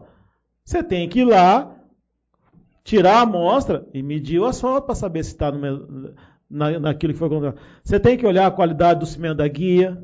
Não, ali... Você tem que olhar a qualidade da, da, do, do, coletor de água pluvial. Você tem que olhar tudo. Ali eu acho que jogaram cascalho e, e melaço de cana, moço, para fazer o, o, asfalto da minha rua lá. Não, não é possível. Então, lá, é esse é o cumprimento da lei. A lei existe, a lei é boa, mas ela não é cumprida. Por quê? Porque, na maioria das vezes, existe o corrupto e o corruptor. É o empresário que faz aquém do que é previsto, e o funcionário, o servidor público que deveria cobrar, que aceita aquilo mediante um cascalho, um favor. Né? Não estou falando, não estou acusando ninguém, estou falando que isso é, isso é investigação policial, desvio de, de, de recursos públicos em obras de engenharia. Isso é muito comum na polícia. A gente trabalha com isso. Cara, teve um escândalo muito grande em Votuporanga referente à máfia do asfalto. Você lembra disso aí? Mas O pessoal de lá da, da Demop. Cara, aquilo lá foi. O Então. negócio era fantástico. Lá foi, foi um negócio de peixe. Os caras tinham, acho que se não me engano, era 12, 12 empresas. 12 empresas, tudo deles. A licitação eles, eles dividiam só entre eles, entendeu? Com uma empresa minha, uma tua, uma tua, mas tudo deles. Então quem que pegava sempre? É sempre eles. Não tinha, não tinha para quem E, passar. e- e- e em se tratando desse assunto de asfalto, de obras de engenharia, é, a- a- o conhecimento técnico tem que ser muito bom do, do fiscal para não ser ludibriado, né? Porque é, não basta conhecer a lei, tem que ter o conhecimento técnico do assunto, porque senão você é passado para trás, porque o cara coloca um concreto de má qualidade, é, uma qualidade inferior à que é exigida por lei, um asfalto é, com, com, com menor qualidade, ele pode fazer adita- é, aditamentos, aditivos no, no contrato fraudulentamente. Então, tudo é, é difícil. É difícil. A questão do asfalto está sendo bem debatida que aqui. Só um minuto. Por isso você tem que ter uma equipe técnica boa, com conhecimento técnico é, satisfatório, para estar fiscalizando de maneira correta. Porque senão o empresário vai. O empresário quer lucro, ele quer ganhar dinheiro. Não está errado ganhar dinheiro. O problema é ganhar dinheiro desonestamente. Vamos lá. A questão do asfalto aqui, debatida, é, por exemplo, o recap, recap não, tapa-buraco, a operação tapa-buraco, que a prefeitura a daqui, não, não é a prefeitura atual, não, ou a gestão atual, é a gestão de, de 10, 20, 30 anos atrás, é o mesmo procedimento. Eles, eles jogam lá de cima do caminhão o- o- a massa asfáltica, no buraco direto, às vezes o próprio caminhão passa em cima para fazer lá o, o nivelamento, compactação, ou senão os carros que passam na via vão fazendo É. naturalmente. Não, tapa-buraco é assim mesmo. O que tem que ser feito? Um recapeamento. Não, o que tem que ser feito? Comprar aquela máquina que a Sabesp faz para fazer o recorte do buraco, porque se o, se o buraco está aqui, tem que fazer um recorte um pouco maior, Ah, entendi. jogar aquele líquido que é a cola, que é aquele. O, o- o-. Não é o piche lá, não sei o que, é que o é. preparo. E depois joga o negócio lá, a, a massa, e aí vem com um compactador, porque um rasga e o outro compacta, né? Isso. Pronto, esse é o serviço que, que é feito. É. Só que a prefeitura de Mas só Jales, que esse serviço custa 4, 5 vezes mais do que jogar um. um- Então, mas se você um somar tudo, Todas as vezes que todas as vezes que faz, porque você buraco. pode adotar um buraco no seu bairro. Se hoje a prefeitura foi lá e fez esse, esse, esse tapa-buraco, daqui um ano vai lá naquele buraco. Não, tá, tá, tá buraco de novo. Tá buraco de novo.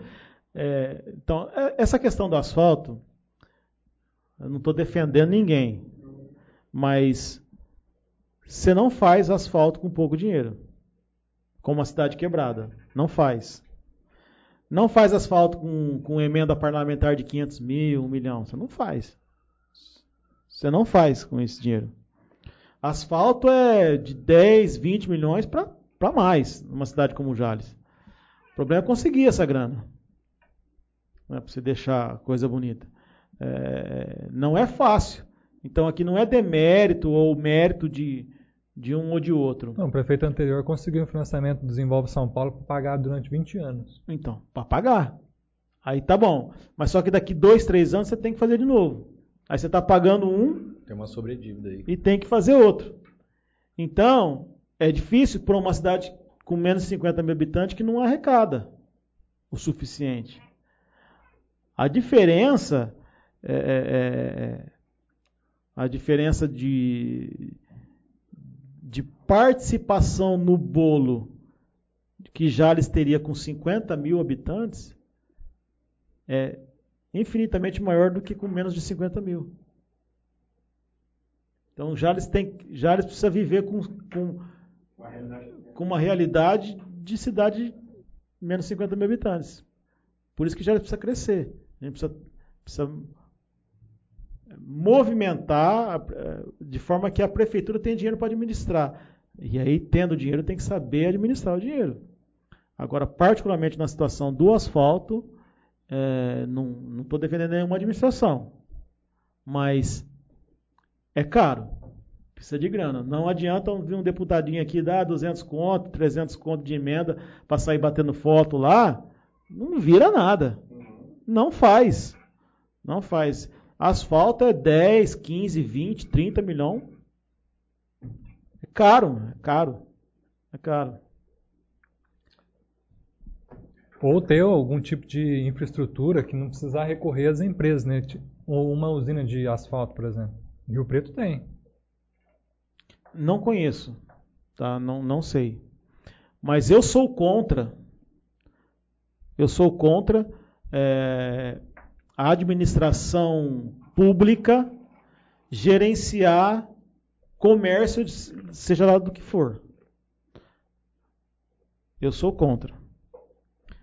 Porém, porém, alguma, como, como, como, como exemplo que você deu, a, a gerir uma empresa de asfalto. Por quê? Primeiro que ela vai ser ineficiente. Porque tal, tá talvez sendo... para recap sim, mas eu falo assim para aquela solução rápida de tapa-buraco. Não, eu sim. É, mas o custo, o custo de você manter uma é, pessoal, pessoal, serviços gerais para isso, é, não compensa. Não compensa. Agora, existem algumas, algumas formas que a prefeitura, que a administração municipal pode arrecadar e arrecadar bem e transformar uma cidade. É o que acontece em Santa Fé do Sul, se eu não me engano. Votuporanga com certeza, Rio Preto com certeza. Por exemplo, o tratamento de água é, é do município. Então, Rio Preto, Votuporanga, tem dinheiro? Tem dinheiro. Grande parte desse dinheiro vem da venda de água para a população. Trata bem a água, vende bem a água, arrecada e consegue investir no município. Se for bem administrado, dá muito certo. Uhum. Pessoas certas, pessoas corretas, técnicas, dá muito certo. Jales poderia revolucionar a cidade se pudesse vender água. Mas aí para você fazer um processo de. Aí você tem que é, tirar a Sabesp vencer da... a concessão da Sabesp, estruturar todo um sistema com pessoal, com funcionário. Isso é muito complicado. Complexo, complexo. É complexo. É possível. Mas é, aí você tem que ter um cara, o cara, que vai coordenar isso aí. O Roberto Bandeira. você tem que ter Será o cara. Será que Jales vai ser afortunado o suficiente para isso acontecer? Jales vai merecer esse acontecimento Olha, histórico? Eu, eu, eu sou a favor, desde que as pessoas certas estejam nos lugares certos. Uhum. Né? Porque é uma boa fonte de renda para a cidade, desde que bem administrada. É, Santa, Santa, Fé também. Acho que Santa Fé também tem isso. Você acha que faltou algum assunto para abordarmos aqui? Olha, eu estou satisfeito, assim, se você tiver mais alguma pergunta aí. Você tem alguma questão ambiental, Balbino? Você nem levantou sua bandeira aqui hoje, cara? Não, o rapaz aqui, acho que não vai ter nada sobre o assunto ambiental aqui, mas é, sua opinião, então, pessoal, sobre, já que o senhor tem dois, duas filhas? Sim. Sobre a praça ali. Aquele corte das árvores, na sua visão, como leigo ou como morador? É, eu não sei exatamente o que, o que foi planejado ali, né? Eu sei que cortaram boa parte da arborização da árvore, mas eu não sei se foi para substituir. 30, é, 31 é, espécies de oiti e uma sibipiruna. Mas para substituir? Vai substituir. Por? Diz a prefeitura por 80 espécies, desde vegetação rasteira, então eles incluem nessas 80 espécies vegetação rasteira. Uma grama, né? É, planta uma grama já. Esmeralda? É, aí eu já não sei. Tá. Eu acho assim que é, eu, eu, vou ser bem honesto. Bem honesto. Eu sou, eu sou a favor, eu sou a favor do, da, da otimização de recursos. Então, aquilo que está gastando recursos, gastando pessoal aonde você não tem, porque hoje os serviços gerais da prefeitura é uma carência. Uhum. A zeladoria. Você faz concurso para serviços gerais. Você vai lá, contrata v- 20 serviços gerais. Dali dois anos, só tem s- 10. Mais dois anos, só tem 5. Ah, onde estão esses 15? Ah, um foi promovido para não sei para onde, outro foi desviado para administrativo. Né? Porque serviços gerais é uma coisa que você não consegue fazer a vida toda. Não. Você cansa, é pesado. Uhum. Né? A não ser quem não tem outra perspectiva, mas a tendência é o cara cair fora. Não, dá uma mesa para eu sentar aí, riscar uma, conferir um papel, mas eu quero sair de lá. E aí o jo- o jogo político faz com que o cara saia mesmo. Mas enfim, aí você não tem pessoal para estar limpando a cidade. Sim. E, e árvore é uma coisa que dá trabalho, que suja, que precisa cortar, que precisa limpar. É, Cocô de passarinho. período de inverno. E que você quer ver se for árvore frutífera ainda. Aí pior ainda. Porque você não tem pessoal para limpar, aquilo dá mosquito, transmite doença. Arara canindé pra caralho. É, é- é problemático. Então tem que saber. Você tem que ter. Para ter jardim, você precisa ter jardineiro. Sim. Ou Então- uma roçadeira disponível. Você tem que ter maquinário e pessoal para cuidar. Então eu não sei qual foi o propósito e qual foi o planejamento dessa, ah, dessa praça assim, eh, ao certo. Eu quero acreditar e acredito que a ideia foi deixar o local mais eh, limpo, mais, eh, mais bem vistoso, mais moderno, alguma coisa assim. E para isso tirou-se aquelas grandes árvores que estavam ali, que poderia eh, cair, que dá muita manutenção e tudo mais. Acredito que seja isso. Agora, seria totalmente contra se não fossem substituídas. Mas como elas foram substituídas, eu não, não consigo enxergar problema nenhum. Mas, a, Só o tempo dirá. mas É. a questão é, é de- desse tempo, justamente esse tempo, da árvore adulta que foi retirada para a árvore que foi replantada, ainda que em espécie superior, em quantidade superior, mas esse tempo ele vai demorar um pouco para ela se tornar adulta e proporcionar sombra. A né? mesma sombra, né? né?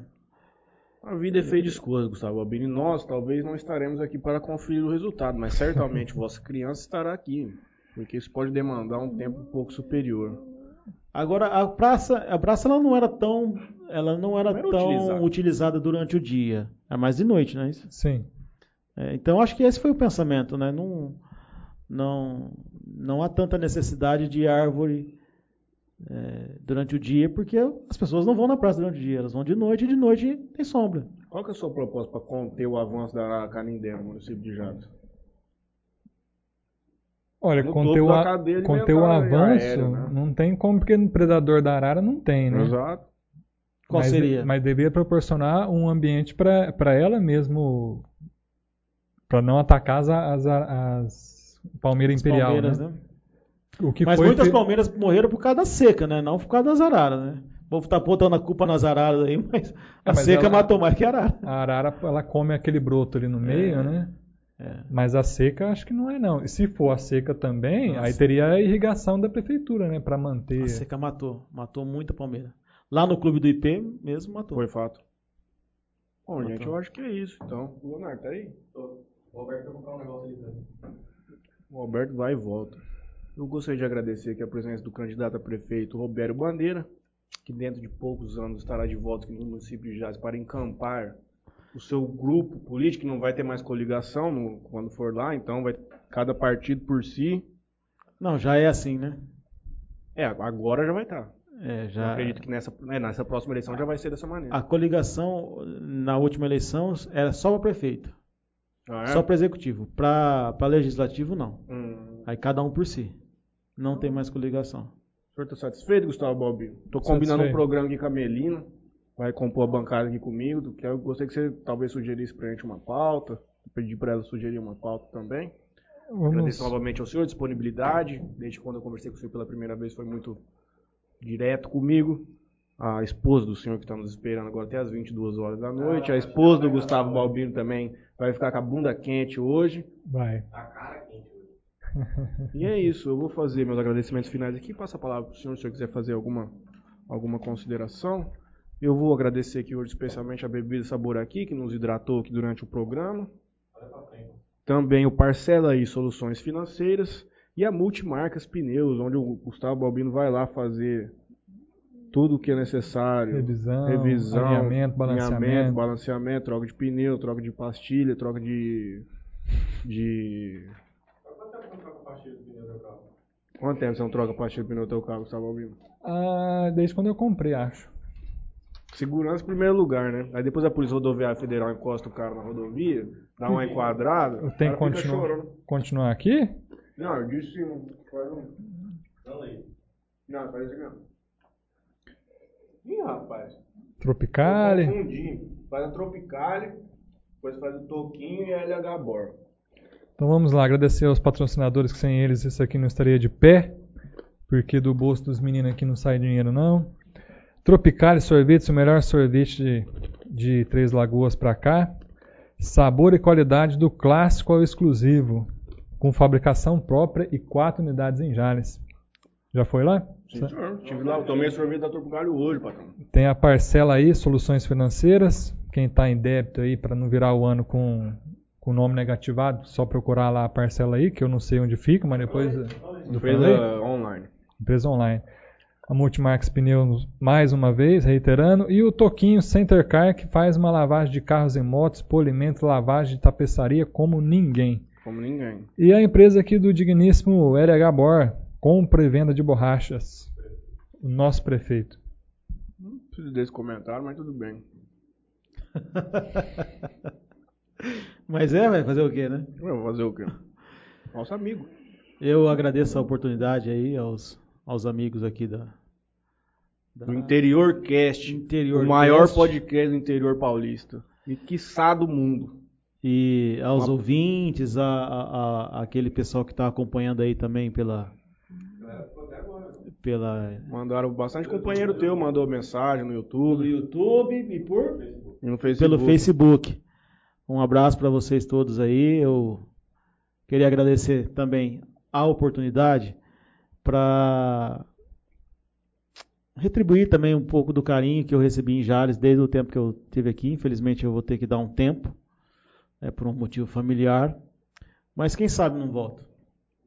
Né? O dia de amanhã, quem sabe é Deus. Exatamente. Talvez o senhor volte aqui para fazer campanha política, alguma coisa assim. Que... De repente daqui três anos tem eleição de novo, né? Vai entrar pro meu grupo. Eu vou montar um grupo político aqui em Jales.